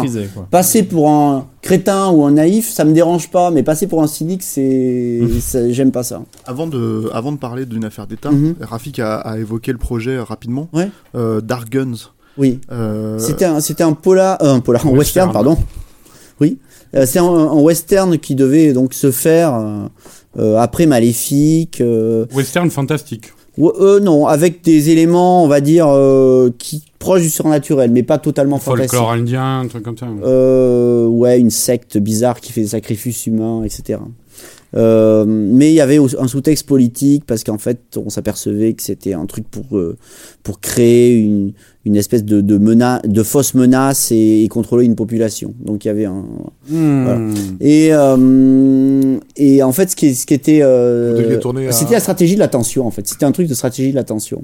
Et euh, et, et, et en fait, euh, ben, ce qui s'est passé, c'est que bah, ça se passait pas mal. On avait un script de Franck et Alex qui était bien. Euh, on avait, on commençait à avoir des, des intérêts d'acteurs qui étaient bien. Mais il nous est tombé euh, Blueberry Ah oui. euh, Ah sur oui, la gueule, De Kounen, ouais. voilà, qui n'a pas euh, beaucoup aidé notre cause. Tu m'étonnes. Euh, Bah, c'est ce que tu disais tout à l'heure avec les polars, c'est-à-dire hop un western qui arrive, qui déboussole tout le monde, qui se viande et tout, hop terminé. le oui, western. oui, et puis en plus, euh, Enfin, c'était en- une très grosse prod, hein, quand même, un- une énorme prod qui en plus n'est pas en western et qui en plus n'est pas Blueberry. Donc donc c'est vrai que c'est vrai que c'était compliqué. Je veux dire, il, avait fait son film Ouais, et tant mieux pour lui et c'est très bien. Ça reste injuste parce que sur d'autres genres, il n'y a, pas y a pas ce genre de, de- voilà, de calcul. Mais en fait. exactement. Mm. Et, euh, et en fait, le problème, c'est que le type qui vient au front avant toi, il, il, il est ton représentant, Ouais. que tu le veuilles ou non. Toi, t'avais des intentions de casting, il me semble, si je dis pas de bêtises, il y avait un Lance Eriksen qui était éventuellement intéressé. Paul Bettany, Paul Lance Eriksen, ouais, c'est ouais, ça. ouais, Donc c'était quand même un- tourner euh, à Almeria À Almeria, ouais, ouais. Ça, ça ben dis donc. Alors euh, c'est vrai que après quand j'ai fait des repérages à Almeria, c'est quand même très difficile de tourner à Almeria. hein. Je me demande si le Mexique aurait pas été une, euh, une solution plus plus plus plus crédible parce que Almeria c'est quand même beaucoup beaucoup beaucoup urbanisé, c'est c'est euh, c'est compliqué. C'est c'est- Mais tu c'est- parles aujourd'hui maintenant par Oui, oui, rapport à maintenant. l'époque. ouais. Mm. Ouais, je pense que voilà, on a ce on- ce, ce fantasme des il était une fois dans l'Ouest, etc. Bien sûr, hein. Mais euh, par exemple, il y avait tout un désert de dunes euh, qui a été qui avait été utilisé notamment dans euh, Play Dirty de, de André de Toth Et, Enfant de euh, salaud. Enfant de salaud, un magnifique film. Ah, Et, euh, et qui, lui, a disparu, par exemple. Donc c'est c'est pas, pas si évident que ça, euh, Almeria. Je, Même si ça nous fait tous rêver. Et euh, donc, ouais, alors ça s'est pas fait à cause de ça. Ah, Il me semble, je dis peut-être une bêtise, que tu avais peut-être éventuellement caressé l'idée de le relancer un peu plus tard. Oui, oui, euh, j'ai, j'ai, j'ai, ça, ça, ça s'est pas fait non plus. On a, on avait retrouvé un nouveau producteur, euh, un scénariste pour écrire, etc. Mais T'as pas- pa- tu n'as pas, parfois, on, parfois on n'est plus rappelé. tu n'as pas réessayé ces dernières années où on a vu que le western est revenu un petit peu à la mode? Non, j'ai pas, j'ai, j'ai pas réessayé. Je, je, je, mais c'est pas exclu. Les projets sont souvent des serpents de mer. Hein. C'est, euh, Bah, c'est pour ça que je vois, le ça. serpent, euh, pour la peine, il porte bien son nom. Pendant plusieurs années, il, a, il était un peu en sommeil, puis il est ressorti il y a, il y a deux ans. Euh, d'un seul coup, on se dit ah oui, alors et tout- toutes les cartes sont en main. On a, c'est comme le poker, on a une bonne main, on va jouer le coup. Euh, voilà, c'est, euh, c'est, c'est pour ça moi je, je, je pense que les films sommeillent toujours un peu. Et quand on dit qu'un truc est définitivement aband- abandonné, j'y- j'y- je, je, je pense pas que ce, ce soit vrai. C'est juste que le système est configuré d'une façon à, à un moment et puis après il se reconfigure et il se trouve qu'on est d'actualité parce que voilà ou parce que euh, tout bêtement un acteur très à la mode a lu le truc et dit putain je veux le faire et, euh, et d'un seul coup ça relance l'intérêt c'est, aussi bête que ça On va peut-être repartir sur une affaire d'État, on en a un peu parlé, mais il y a un truc, il y a, y y une logique qui est très intéressante, moi je trouve, dans une affaire d'État, c'est que c'est un de ces films qui, euh, comment dire, euh, voilà, c'est la musique de, du film, euh, un de ces films en fait qu'on fait plus trop en France, en fait, qui sont à la fois des films politiques et à la fois des films, euh, des thrillers, en fait, et des, euh, enfin des thrillers politiques tout simplement, un Oh, truc ça fait- que ça Boisset fait- faisait, euh, faisait. euh, Ou Verneuil, le Verneuil Voilà, des années Verneuil, 70, tu vois, clairement.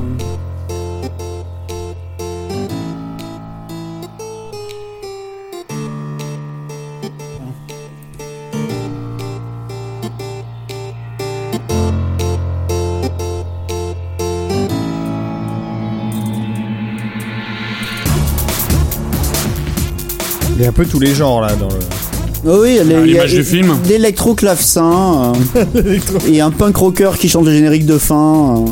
non c'est tout, tout à fait moi Bah, c'est le film hein, qui te montre des, des, des, des petits des petites frappes, euh, des ministres, euh, des Madame Claude, euh, des, euh, enfin ça va, ça va dans tous les milieux le film. hein. Moi, je, je trouve que c'est un petit miracle ce film vraiment quoi. C'est, on a rarement vu, enfin dans je parle dans le cinéma français des années 2000, hein, euh, actuel, un, un film comme ça qui arrive à retrouver tout ce qui faisait le sel des, des effectivement ce que disait Stéphane, les films de Boisset, de Verneuil, de la grande Et époque. qui traite toutes les couches sociales aussi, en fait, qui peuvent être liées, parce que quand tu, quand, quand tu dis thriller politique, t'as toujours l'impression que tu vas te taper euh, un, un film avec euh, des gens dans, dans, des, euh, dans, dans les couloirs de l'Elysée ou de, ou de, ou Bah, des ministères, alors qu'il y a ça. mais il y a aussi, C'est euh, aussi ça avec tous euh, les gens qui ouais, font les- le sale boulot avec derrière. un tueur, un tueur on the loose, euh, avec euh, voilà des trucs, euh, des, des, des intrigues. Enfin, je veux dire, les, les, les scènes dites de dialogue dans les ministériels sont euh, aussi palpitantes que, les scènes de, tuerie qu'on peut voir dans le film. Donc, euh, Oui, j'aimais bien, j'aimais bien l'idée qu'on juxtaposait effectivement euh, à la fois les, ors de la République et,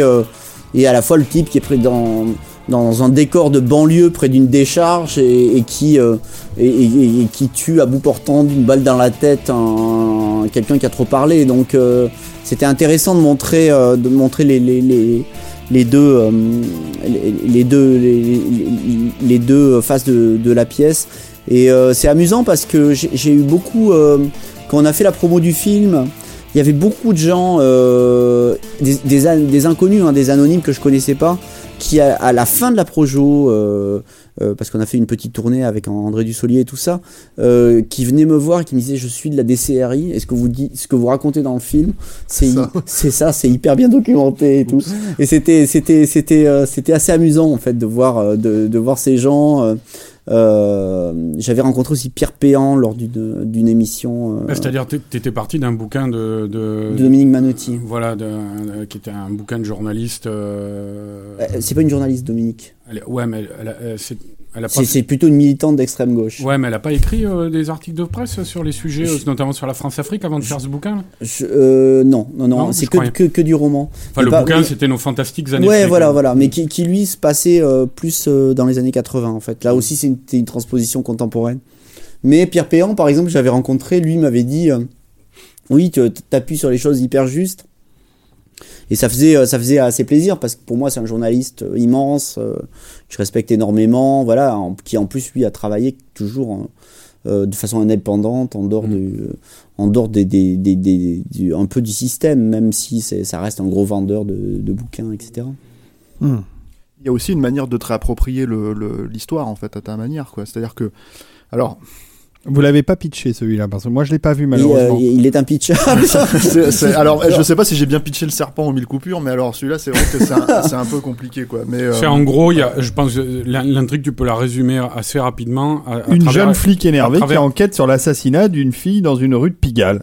Ouais, non, mais c'est pas ça change. Mais au même mais- moment, un avion gros, bourré d'armes et de munitions explose au-dessus du golfe de Guinée. C'est ça, non? Oui, c'est ça. Ouais, t'as trois personnages en gros. T'as un tueur à gages, Ouais. t'as une fliquette Mhm. Et t'as un homme politique. Et les trois vont être mêlés euh, autour d'une histoire effectivement de trafic d'armes concernant la France-Afrique. Euh, voilà, et ça permet à travers ces trois niveaux d'évoluer, comme on le disait là à l'instant, entre le, Les euh, sphères toutes du les pouvoir, voilà, voilà. les sphères du pouvoir, la, la, la rue avec ses gangsters, tout ça, et, euh, et voilà, et de, de, d'en- de faire des, autant des scènes de- d'hommes politiques en train de se corrompre les uns les autres euh, ou de s'influencer dans, dans, dans des C'est palais vraiment de la fiction, hein, parce que Ou, les hommes politiques corrompus, ça existe ou pas. des scènes de poursuite euh, dans la rue à coups de flingue, trucs comme ça. Voilà, c'est c'est un- Mais et le- ouais, bah, Une question, en fait, le, je sais pas combien de films a fait d'entrée en France, euh, une affaire d'État, il n'a pas été lancé euh, très, très non il n'a fort, pas hein. fait beaucoup hein. Euh, mais Enfin, il, par rapport au budget, il c'est pas, je, je, je sais plus, mais on était sorti sur euh, assez peu de ça, 150, je crois, tu vois, c'était pas non plus. parce qu'effectivement, on a tous en, en tête ces références des années 70 euh, qu'on a cité, les Boissier, Verneuil et compagnie, mais les, euh, à, à une époque où leurs films marchaient beaucoup, euh, Ouais, ouais, le ouais. public était là, mais depuis les années 80, j'ai l'impression que ce style de, de, de, de, de polar très politisé, etc., j'ai pas l'impression qu'il évoque, qu'il éveille un, un goût chez le, chez le public. Alors, est-ce que c'est parce qu'on ne lui donne pas les, les, les, les, les, les bons films, parce qu'on les produit plus, euh, ou est-ce que c'est pas, enfin, qui, Moi- quid moi- de la poule et de l'œuf, quoi.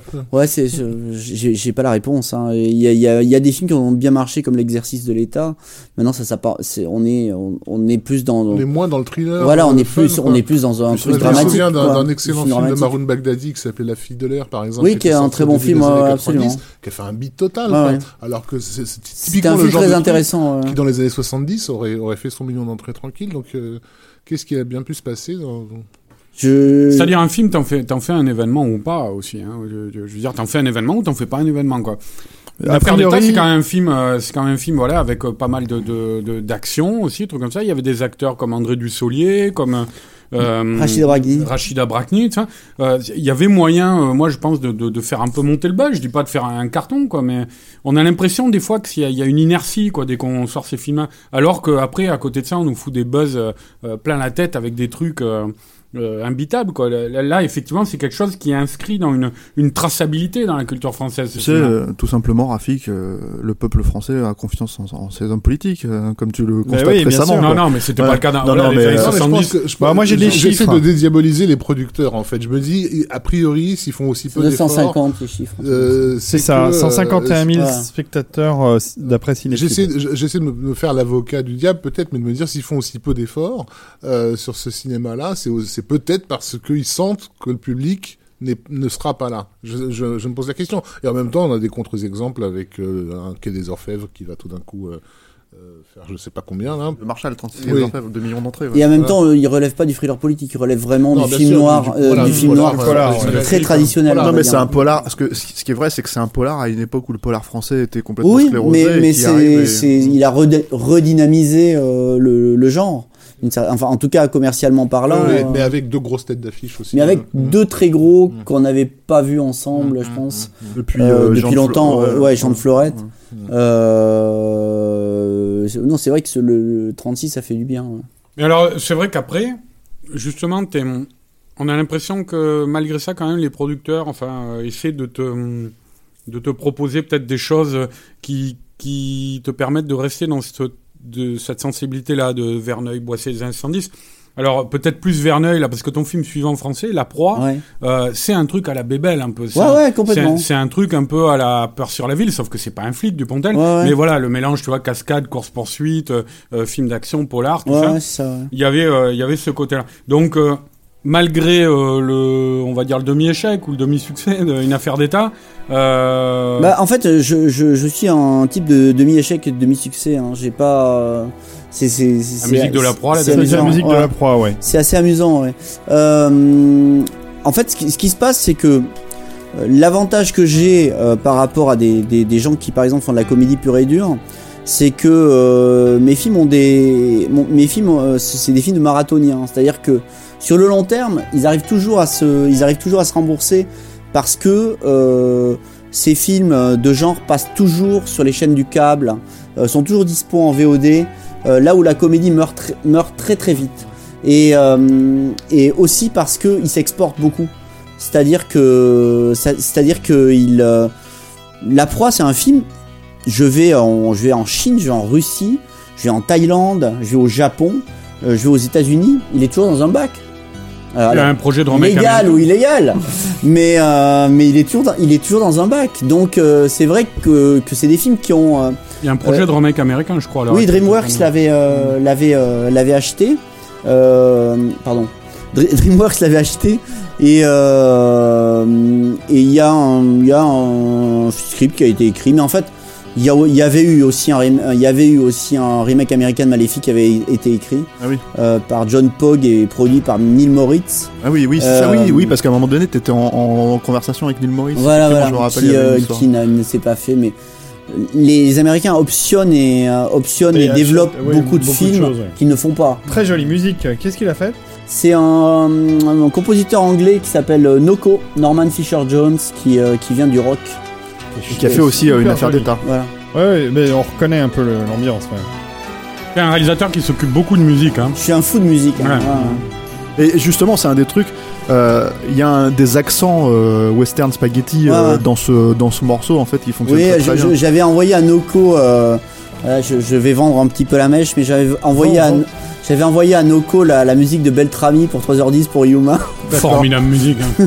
Là, c'est un des une plus grands western. hein, Ouais. ouais, c'est- Moi, j'aurais- j'aurais pensé plutôt à l'intégrale François de Roubaix, mais à mon avis, tu dois, tu dois l'avoir quelque part. hein, mais, euh, quand on parle du cinéma français des années 70, c'est un peu incontournable.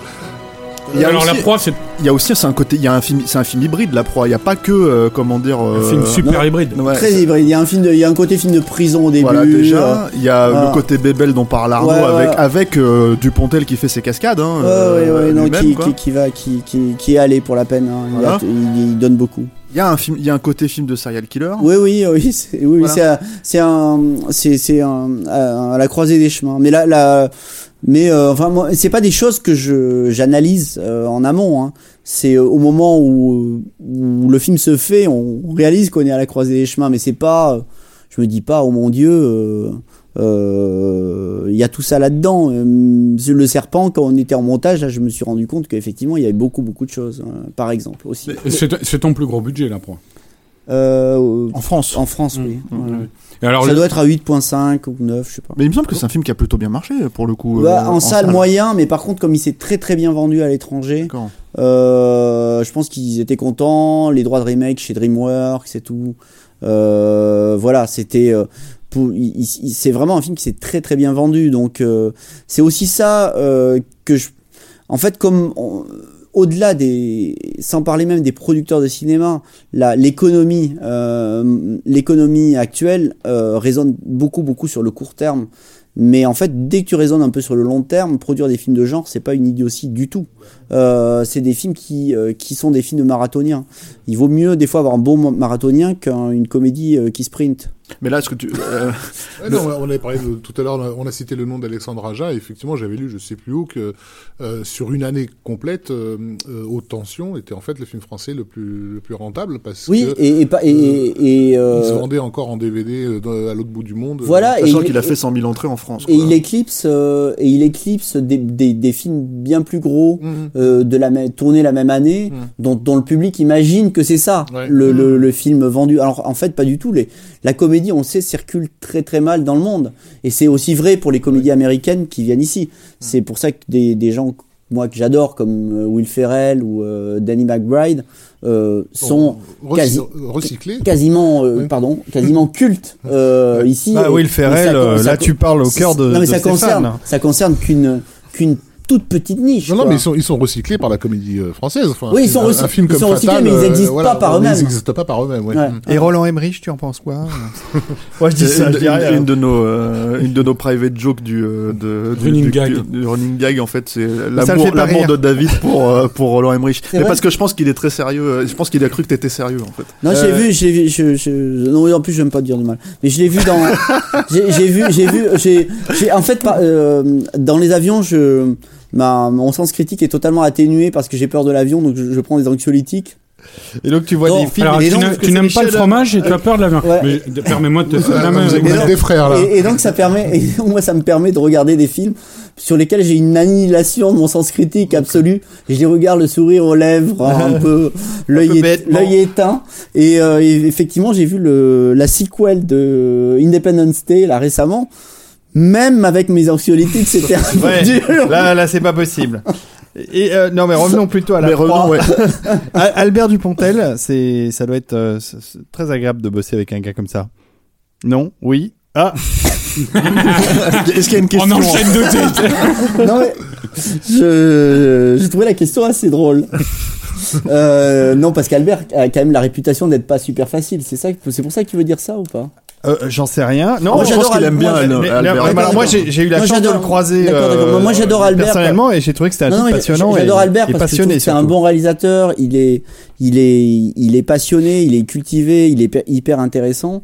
Euh, maintenant, je, moi, j'ai eu la chance sur la proie de l'avoir euh, euh, hyper volontaire. Il avait envie de faire toutes ses cascades. euh, il, il, il a tout donné. euh, donc euh, voilà. À, côté de ça, euh, je pense qu'il y a eu des expériences plus difficiles pour d'autres réalisateurs euh, d'Albert. Mais en l'occurrence, moi, euh, sur la proie, j'ai rien à dire sur Albert. Il a tout donné. Il était super. Et euh, c'était c'était amusant parce que j'avais d'autres personnes dans l'équipe qui avaient travaillé avec lui sur d'autres films, type Chrysalis par exemple. Et, euh, je sais que ça, ça avait été plus beaucoup plus difficile. Mais c'est- Ouais, après, il y a- il y a des projets à problème aussi, des fois. Quoi. Non, mais je pense que un rôle moins anxieux aussi non? Mais, mais je pense qu'Albert est un mec à fleur de peau. euh, il est réalisateur, donc c'est pas euh, c'est pas nécessairement ultra facile non plus. Hein. Vous avez peut-être aussi un bagage euh, commun. Toi, t'es né en 67. Sept, ouais. Euh, t'as grandi dans l'amour du- d'un cinéma de Ouais. genre, du cinéma classique Qui est western. celui qui l'aime aussi. euh, hein. qui est celui qu'il aime aussi. Vous avez certainement tous les deux lu le fameux Starfix dont on parlait tout Oui, à l'heure oui, dans les années sûr. 80. Euh, b- lui, il a bossé avec Boukrieff, toi avec Cognard. Ah, enfin ouais. voilà, il y a- on on est dans une- un petit monde en fait Mm. qui culturellement, ciné- cinéphiliquement, se retrouve un peu sur les mêmes, pardon, sur les mêmes envies. Mais, mais Albert est peut-être plus, plus euh, comment dire. Moi, moi je- c'est vrai que je suis très. euh, c'est vrai que mes références. euh, Enfin, c'est toujours chiant de parler de références, mais je, je Non, suis, non, je non. suis toujours dans le, dans un cer- certain. Je suis un peu obsédé par. Par des trucs des années 70, ty- type euh, Peckinpah, Don Siegel, Robert Aldrich, Il y a etc. pire comme obsession. Hein, Euh. Là, là, Ah là, où, là où Albert, il sera plus, il sera plus sur Gilliam, euh, Cohen, des, euh, des ouais. choses qui, qui tendent plus vers, un- vers du baroque, Ouais. d'une certaine façon, je dirais. Mais justement, il y a des trucs qui sont intéressants. Enfin, là, là, tu parles de tes références et il y a Mm. un, un truc qu'on n'a peut-être pas évoqué euh, très rapidement euh, euh, sur euh, sur une affaire d'État. C'est cette façon d'introduire en fait euh, un cinéma que t'aimes. Euh, parce que toi t'adores le western, euh, t'as essayé de monter un western, on a Ouais. Dark Guns. Euh, de façon spécifique, on pourrait pas penser à un western quand on voit une affaire d'État dans l'absolu, mais pourtant il y a quand même quelques connexions. Il y a notamment un personnage au milieu qui est fou de western, Ouais. Dont on peut peut-être dire qu'il te représente d'une certaine manière au sein du film. Bah, La, oui, la fusillade finale sur le quai d'une gare, quoi. Non, mais bien sûr, bien sûr, À la bien sûr, 3 heures mais- du Sport. Mais de, tout- de toute évidence, il y, a des, il y a des choses qui se recoupent. Euh, et c'est un personnage qui est fan euh, par lequel en fait tu fais rentrer euh, ton amour du, du western. Et notamment, euh, tu utilises la musique de, de- du retour de Ringo que, que l'ami David va nous lancer. Ah oui, oui, euh, tout à fait. Euh, tu me prends un peu au dépourvu, mais, mais voilà. Tu vois, je le prends au dépourvu, mais ça vient très vite. C'est une musique qui est euh, à la fois intradiégétique et extradiégétique dans le film. C'est-à-dire, c'est un, personnage de western, comme de euh, policier, comme disait Stéphane, euh, qui est joué par Gérald Laroche, qui est fan de western et qui écoute ça dans sa bagnole. Et à partir du moment où il, euh, la met, ça envahit l'espace sonore et ça finit par devenir la, définition du personnage. Oui, en fait, elle, elle, elle incarne le, oui, elle incarne le personnage. Il y a un moment, en fait, où le, un Ouais, dinosaure où- un peu. hein, où- ouais, où elle bave d'une certaine façon sur la scène d'après. où ils sont dans la gare, elle lui donne le passeport pour qu'il s'échappe, etc. Et ça, c'était une idée du monteur. Le, le, le monteur avait fait, euh, j'arrive le matin, il avait fait déborder la musique de façon à laquelle j'avais pas pensé sur la scène et je, je dis mais c'est super de la faire déborder sur la scène et euh, et, euh, et du coup on l'a laissé comme ça et, euh, et c'est c'est effectivement à ce moment-là où elle elle, elle est comme tu dis euh, intra et extra diégétique. Je c'est un mot que j'avais oublié depuis l'école de cinéma. je suis content d'aller Oui, c'est un mot- je- c'est un mot. Je, je suis content d'aller chez Capture Mag pour euh, C'est pour un, le c'est un mot un peu pédant, mais qui. Non, Il non, n'y a il- pas il- il d'équivalent euh, plus trivial pour. Non mais euh, il, euh, dire il- ce qu'on- il est pédant mais je le comprends contrairement à d'autres. bon.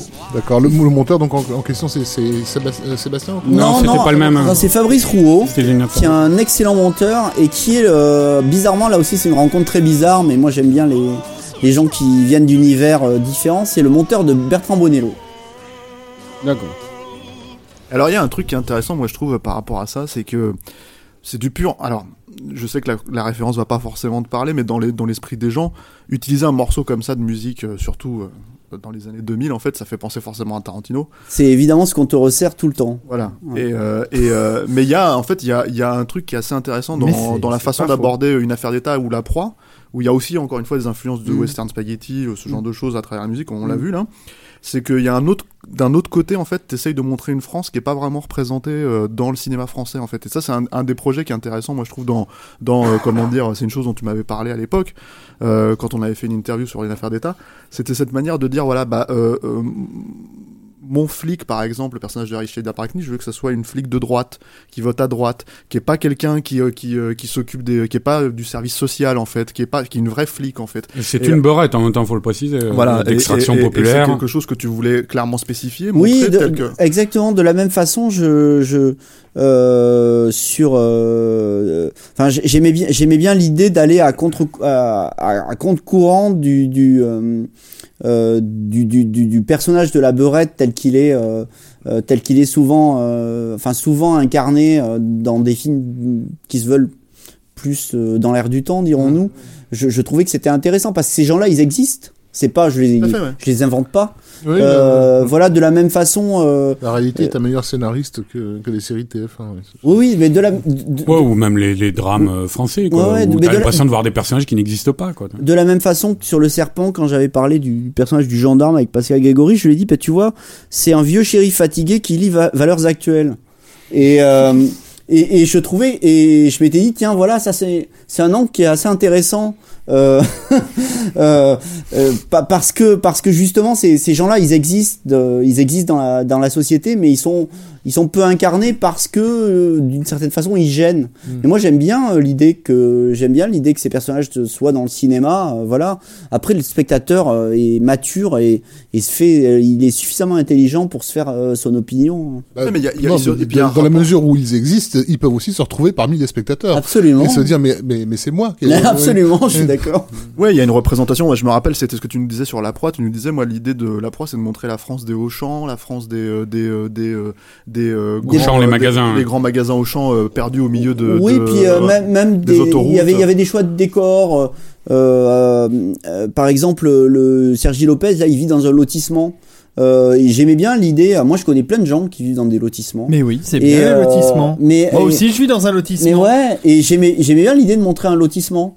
Euh, déjà parce que graphiquement, je trouve c'est euh, intéressant, mais aussi c'est quelque c'est quelque chose de de de de la, de, de, la France des classes moyennes qui n'est jamais euh, qui enfin qui n'est jamais qui est pas beaucoup incarné en Et fait. puis c'est c'est une manière qu'il y a dans ton cinéma de dire euh, ah mais enfin régulièrement quand on regarde tous les films dont on vient de parler on se dit ah mais oui c'est vrai ça existe ça on le montre jamais et moi ça m'avait fait un choc de voir Jean-Marie Winling et André Dussolier euh, discuter euh, comme ça devant la très grande bibliothèque qui était une, une la bibliothèque François Mitterrand Ouais. qui était un bâtiment que je connais mais euh, où je dont je n'avais pas euh, pensé forcément à la cinégénie quoi et quand on voit ces, ces deux ces deux hommes politiques là habillés en noir avec des longs manteaux noirs en La caméra aura contre-plongée, du caméra aura du en contre-plongée avec les tours de la, la Ouais. cernées par les quatre Mm. de la, la, la bibliothèque on se dit mais voilà, voilà, c'est c'est c'est ça, on a des trucs dans nos villes, Et dans C'est nos ce que- campagnes, c'est aussi ce que Verneuil s'amusait à, à faire à son époque, à utiliser certains morceaux de, de France pour les,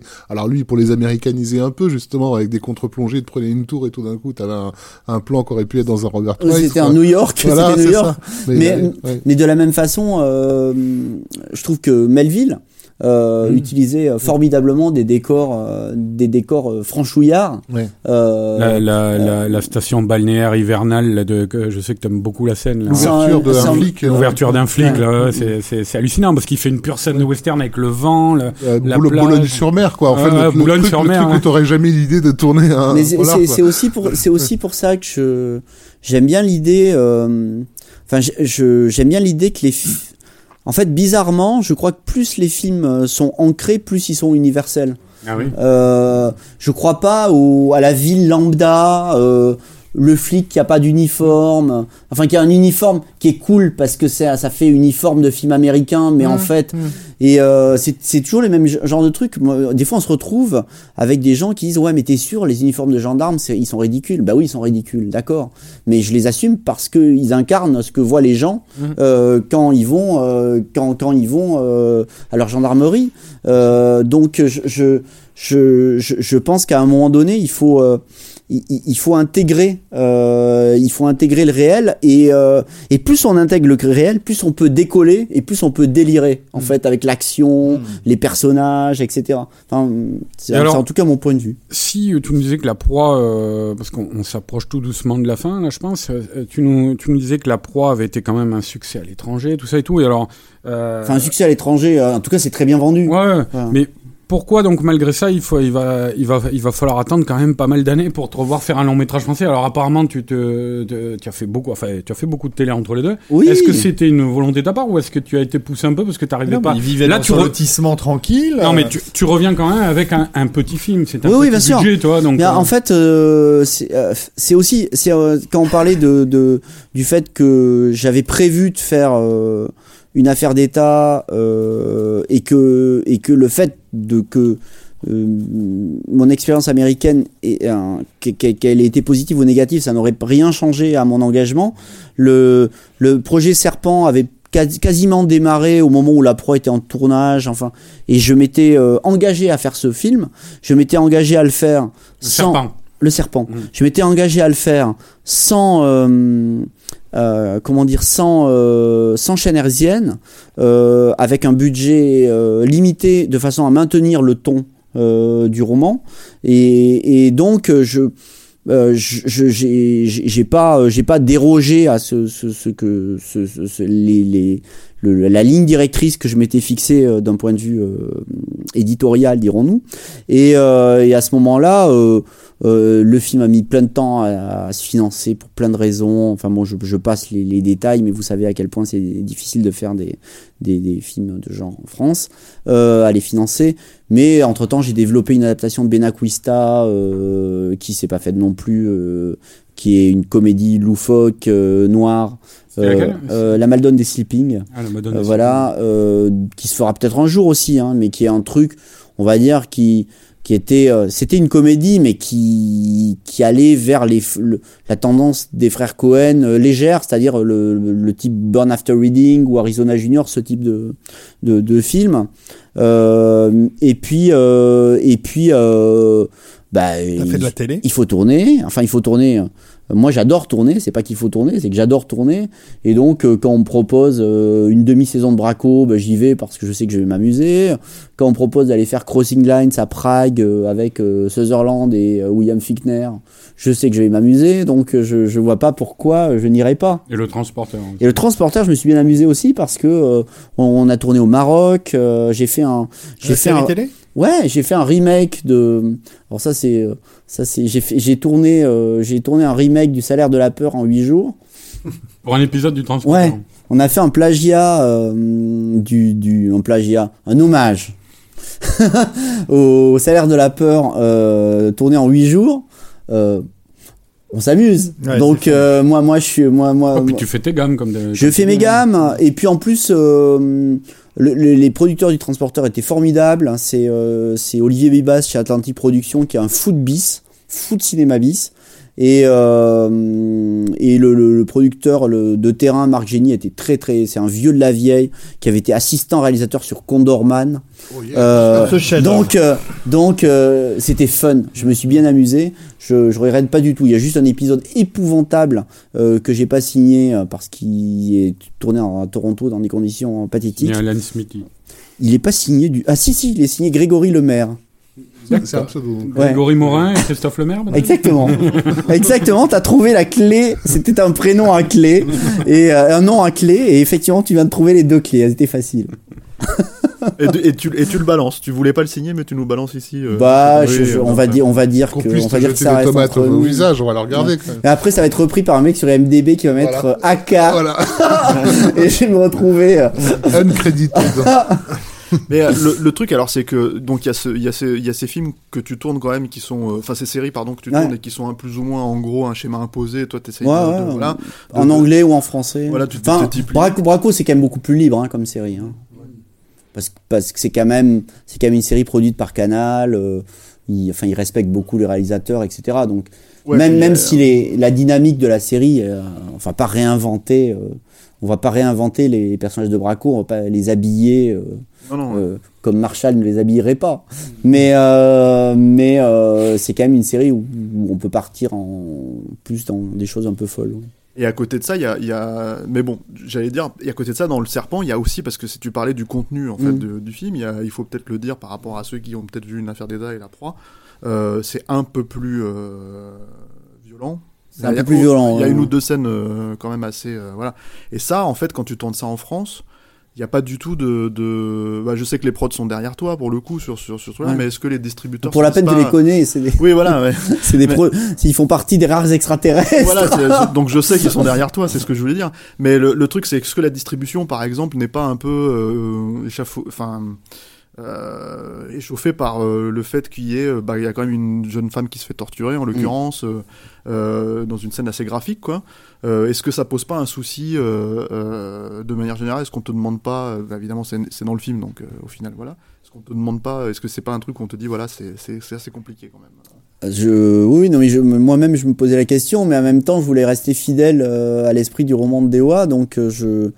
Puis qui ce sont des purs euh, éléments de série noire. hein, Ouais, ouais, et, Euh, euh, et d'une certaine façon, euh, c'est compliqué. Hein, euh, je, je- j'aime pas tourner ce genre de scène et je n'aime même pas euh, utiliser ce genre de scène parce que je sais que c'est les scènes les plus faciles euh, pour faire pression sur un public. C'est-à-dire que euh, quoi de plus facile euh, émotionnellement que d'attacher quelqu'un à une chaise et que l'autre personne ait un couteau? On est dans la situation la plus euh, la plus démagogique qui soit dramatiquement. Et euh, donc, qu'est-ce qu'on essaie de faire là-dedans? C'est de rajouter, euh, d'aller d'aller suffisamment loin pour que le spectateur se dise oui, ces gars-là plaisantent pas, mais ne pas. Mais le moment où je sens, le, moment où au montage je sens que je, je, deviens hostile, ben je, je m'arrête. Moi, une- C'est aussi simple que ça, mais chacun fixe ses propres limites. Mais je pense qu'au moment où tu as, enfin moi, le, le sentiment que j'ai, c'est le moment où tu te dis, voilà, le public a, a été choqué, euh, il, faut s'arrêter. Je, je, sinon, on bascule dans autre chose, qui a sa valeur aussi. Hein. Après, moi, j'aime Stuart Gordon, j'aime Fulci, j'aime tout ça, mais c'est pas, ça fait pas partie de ce film. Ouais, voilà, c'est la cohérence de, interne Ouais, du projet. ouais. Mais euh, moi, j'ai une petite question euh, par Dis. rapport à l'adaptation de Ouais. sur le serpent aux mille coupures. Euh, le personnage que joue Thomas Sisley, qui est excellent, hein, dans, Thomas Sisley euh, dans le, le rôle du motard, motard. du motard mystérieux, voilà, euh, qui était le, le- qui est le Enfin, il est pas personnage qui, avait- mystérieux puisque c'est Tamer Sisley. Qui est le personnage qui est en commun avec le, le, le roman, euh, l'autre roman dont je par- de Dewa dont je parlais tout à l'heure. ouais. Euh, mais alors, ce, personnage, euh, si je me souviens bien, hein, tu, tu, tu, me, tu me diras ce que t'en penses, mais si je me souviens bien, dans le bouquin, euh, c'était un blanc, t'en as fait un, un arabe, euh, C'est- Homer qui en a fait un arabe. ouais, ouais, non, mais euh, par ton choix de casting, tu vois, c'est ce que je veux dire. Oui, oui, oui, non, et, mais je- et- et- non, mais ce qui est intéressant, c'est qu'en fait, euh, je crois pas que c'était dans le bouquin, c'est le fait que justement euh, le plan épervier nation- euh, au niveau de la nation qui pourchasse ce type-là, euh, on, on en fait un, un, un agent. Euh, terroriste un islamiste. terroriste islamiste, mais en fait qui. Mais dans le, dans le roman, c'est bien terroriste islamiste. Bon. Hein.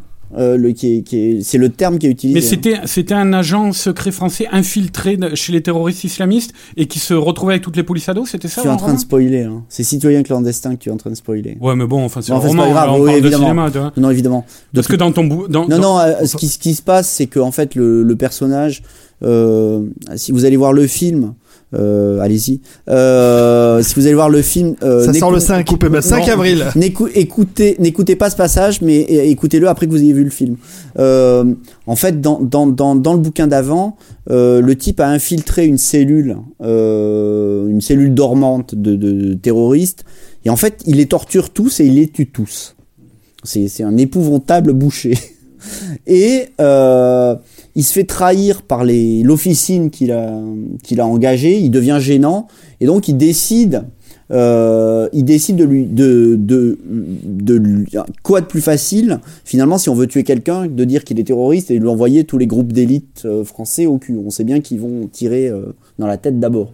Euh, donc donc à ce moment-là, ce type-là est trahi et est en fuite. Et ça, c'est la fin de Citoyen clandestin. Et c'est là où le serpent commence en fait. Voilà. Donc euh, c'est un faux, c'est un vrai agent secret Ouais, qui, mais toi, qui- comme. qui- qui- qui est un faux terroriste. Comme Et, il y a- et- et excuse-moi, le, le- le- et, et- et effectivement, le, le bouquin date euh, de, écrit en 2008, je crois, euh, ou 2009. Et, euh, et maintenant, effectivement, la situation prend une résonance euh, d'autant plus euh, forte. Mais alors, comme il n'y a pas citoyen clandestin, toi, euh, dans ton film, tu- t'en as fait une sorte. C'est l'homme sans nom. Voilà, c'est- j'allais dire, c'est le Man with No Name Ouais, de, ouais. de Sergio Leone. Il a, Ouais. il a- D'ailleurs, c'est. Presque, c'est plus l'homme des hautes plaines que l'homme sans nom. Ouais, voilà. C'est dans l'homme des hautes plaines, il, il est châtie, plus violent quand même. Mais t'as pas trop insisté d'ailleurs, t'as pas trop repris euh, le, le fait que, je crois dans le bouquin, on lui demandait à plusieurs reprises qui vous êtes et il disait personne, quoi. Euh, je- Il, je le, crois- il le dit juste une fois à la fin. il le dit à, ouais, Ouais, une fois, ouais. Ouais. Mais euh, mais effectivement euh, oui oui c'est moi ça ça me plaisait beaucoup euh, de de- d'avoir ce type de personnage euh, euh, très mystérieux et qui lâche une bribe d'informations sur sa bio à travers juste une réplique à la fin et c'est Mm, tout. Voilà. voilà. Et j'aime bien j'aime bien cette idée là quand euh, euh, on est souvent dans la surpsychologisation Mm. euh, dans dans dans ce pas ce type de film mais dans trop de films. Bon, Euh, ça, bah, sort, ça sort euh, le 5 avril, il faut le redire. Hein. Voilà, Euh, ça sort le 5 avril. Alors, le- ça- là, Allez-y hein. Allez-y, Ça- faites- ça- faites-nous ça plaisir. sort le Je 5 serais- ça- ça- a- a- Allez-y assez rapidement. Non, mais bah, franchement, non, non, mais euh, allez le voir, quoi, parce qu'en fait, des polars euh, français de ce calibre, euh, ça faisait un bail qu'on n'en ait pas eu. Et puis, euh, et puis tout le, je pense que tous les amateurs de séries noires vont vraiment prendre un pied pas possible Hmm. à, à voir ce genre d'univers euh, vivre sur, sur un grand écran, parce que ça faisait très longtemps. Alors Eric, pour, euh, pour terminer juste voilà. euh, une peut-être une euh, après le serpent bah, c'est ça, autre chose en c'est la tête question que j'allais poser. C'est bah, gentil, c'est gentil. place. bah, Tu as j'ai, raison. euh, en fait, j'ai une, j'ai en, je, je travaille sur deux projets en parallèle. Une série qui est un thriller, euh, euh, qui, qui est une série de thrillers horrifiques, mais assez horrifique, hein, euh, pour la peine, qui, qui est, on va, on va dire que que c'est, euh, euh, c'est on, on franchit allègrement par moment la, la frontière du fantastique. Hein, c'est du policier fantastique. En plus, c'est relativement ancré dans le sud-ouest, donc ça me parle encore une fois.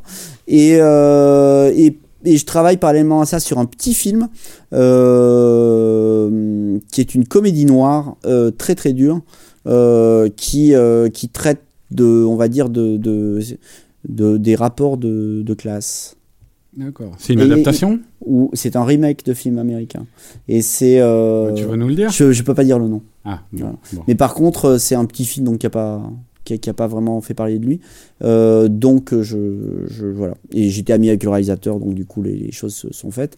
Et il y aura un petit côté, je pense, Marco Ferreri là-dedans des années euh, 70. Bon, mais peut-être ça sera un jeu, nos auditeurs ils vont essayer de, Voilà, trouver là, voyons, ça, ouais. Mais en- comédie. mais en, mais en euh, tout cas, policière. je, je- j'en suis très content de faire ça aussi parce que euh, je, je, je suis, euh, j'aime beaucoup varier, euh, j'aime beaucoup varier ce que je fais en fait. Voilà. J'aime, j'aime, j'ai- j'ai- j'aime bien euh, jamais faire deux fois la même chose. euh.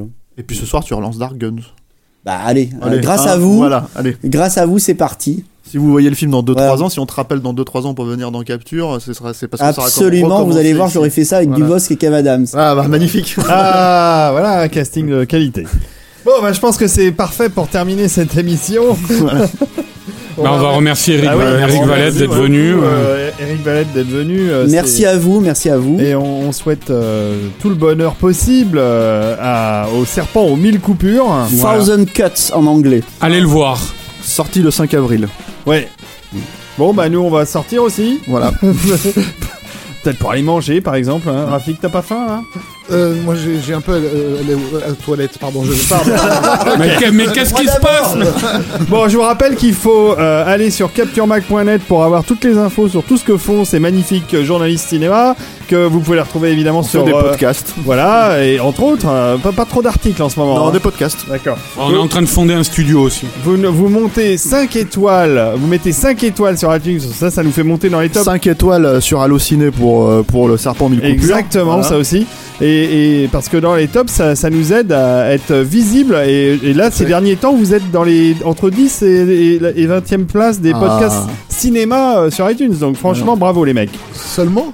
C'est pas mal. non mais ça monte, ça monte. hein. Ça, toutes les semaines, ça monte. Alors Eh, on continuez était à aller voter. 200ème pendant, qu'on- pendant 6 mois, on n'a C'est pas fait ça. de, de podcast. C'est ça. Bon allez, je vous embrasse. Euh, Merci encore, Eric Merci Valette. David, merci, beaucoup. Eric. Merci à vous. Et, et puis, euh, on se retrouve la semaine prochaine pour du Capture Mag hebdo. euh, Plein de bonnes choses.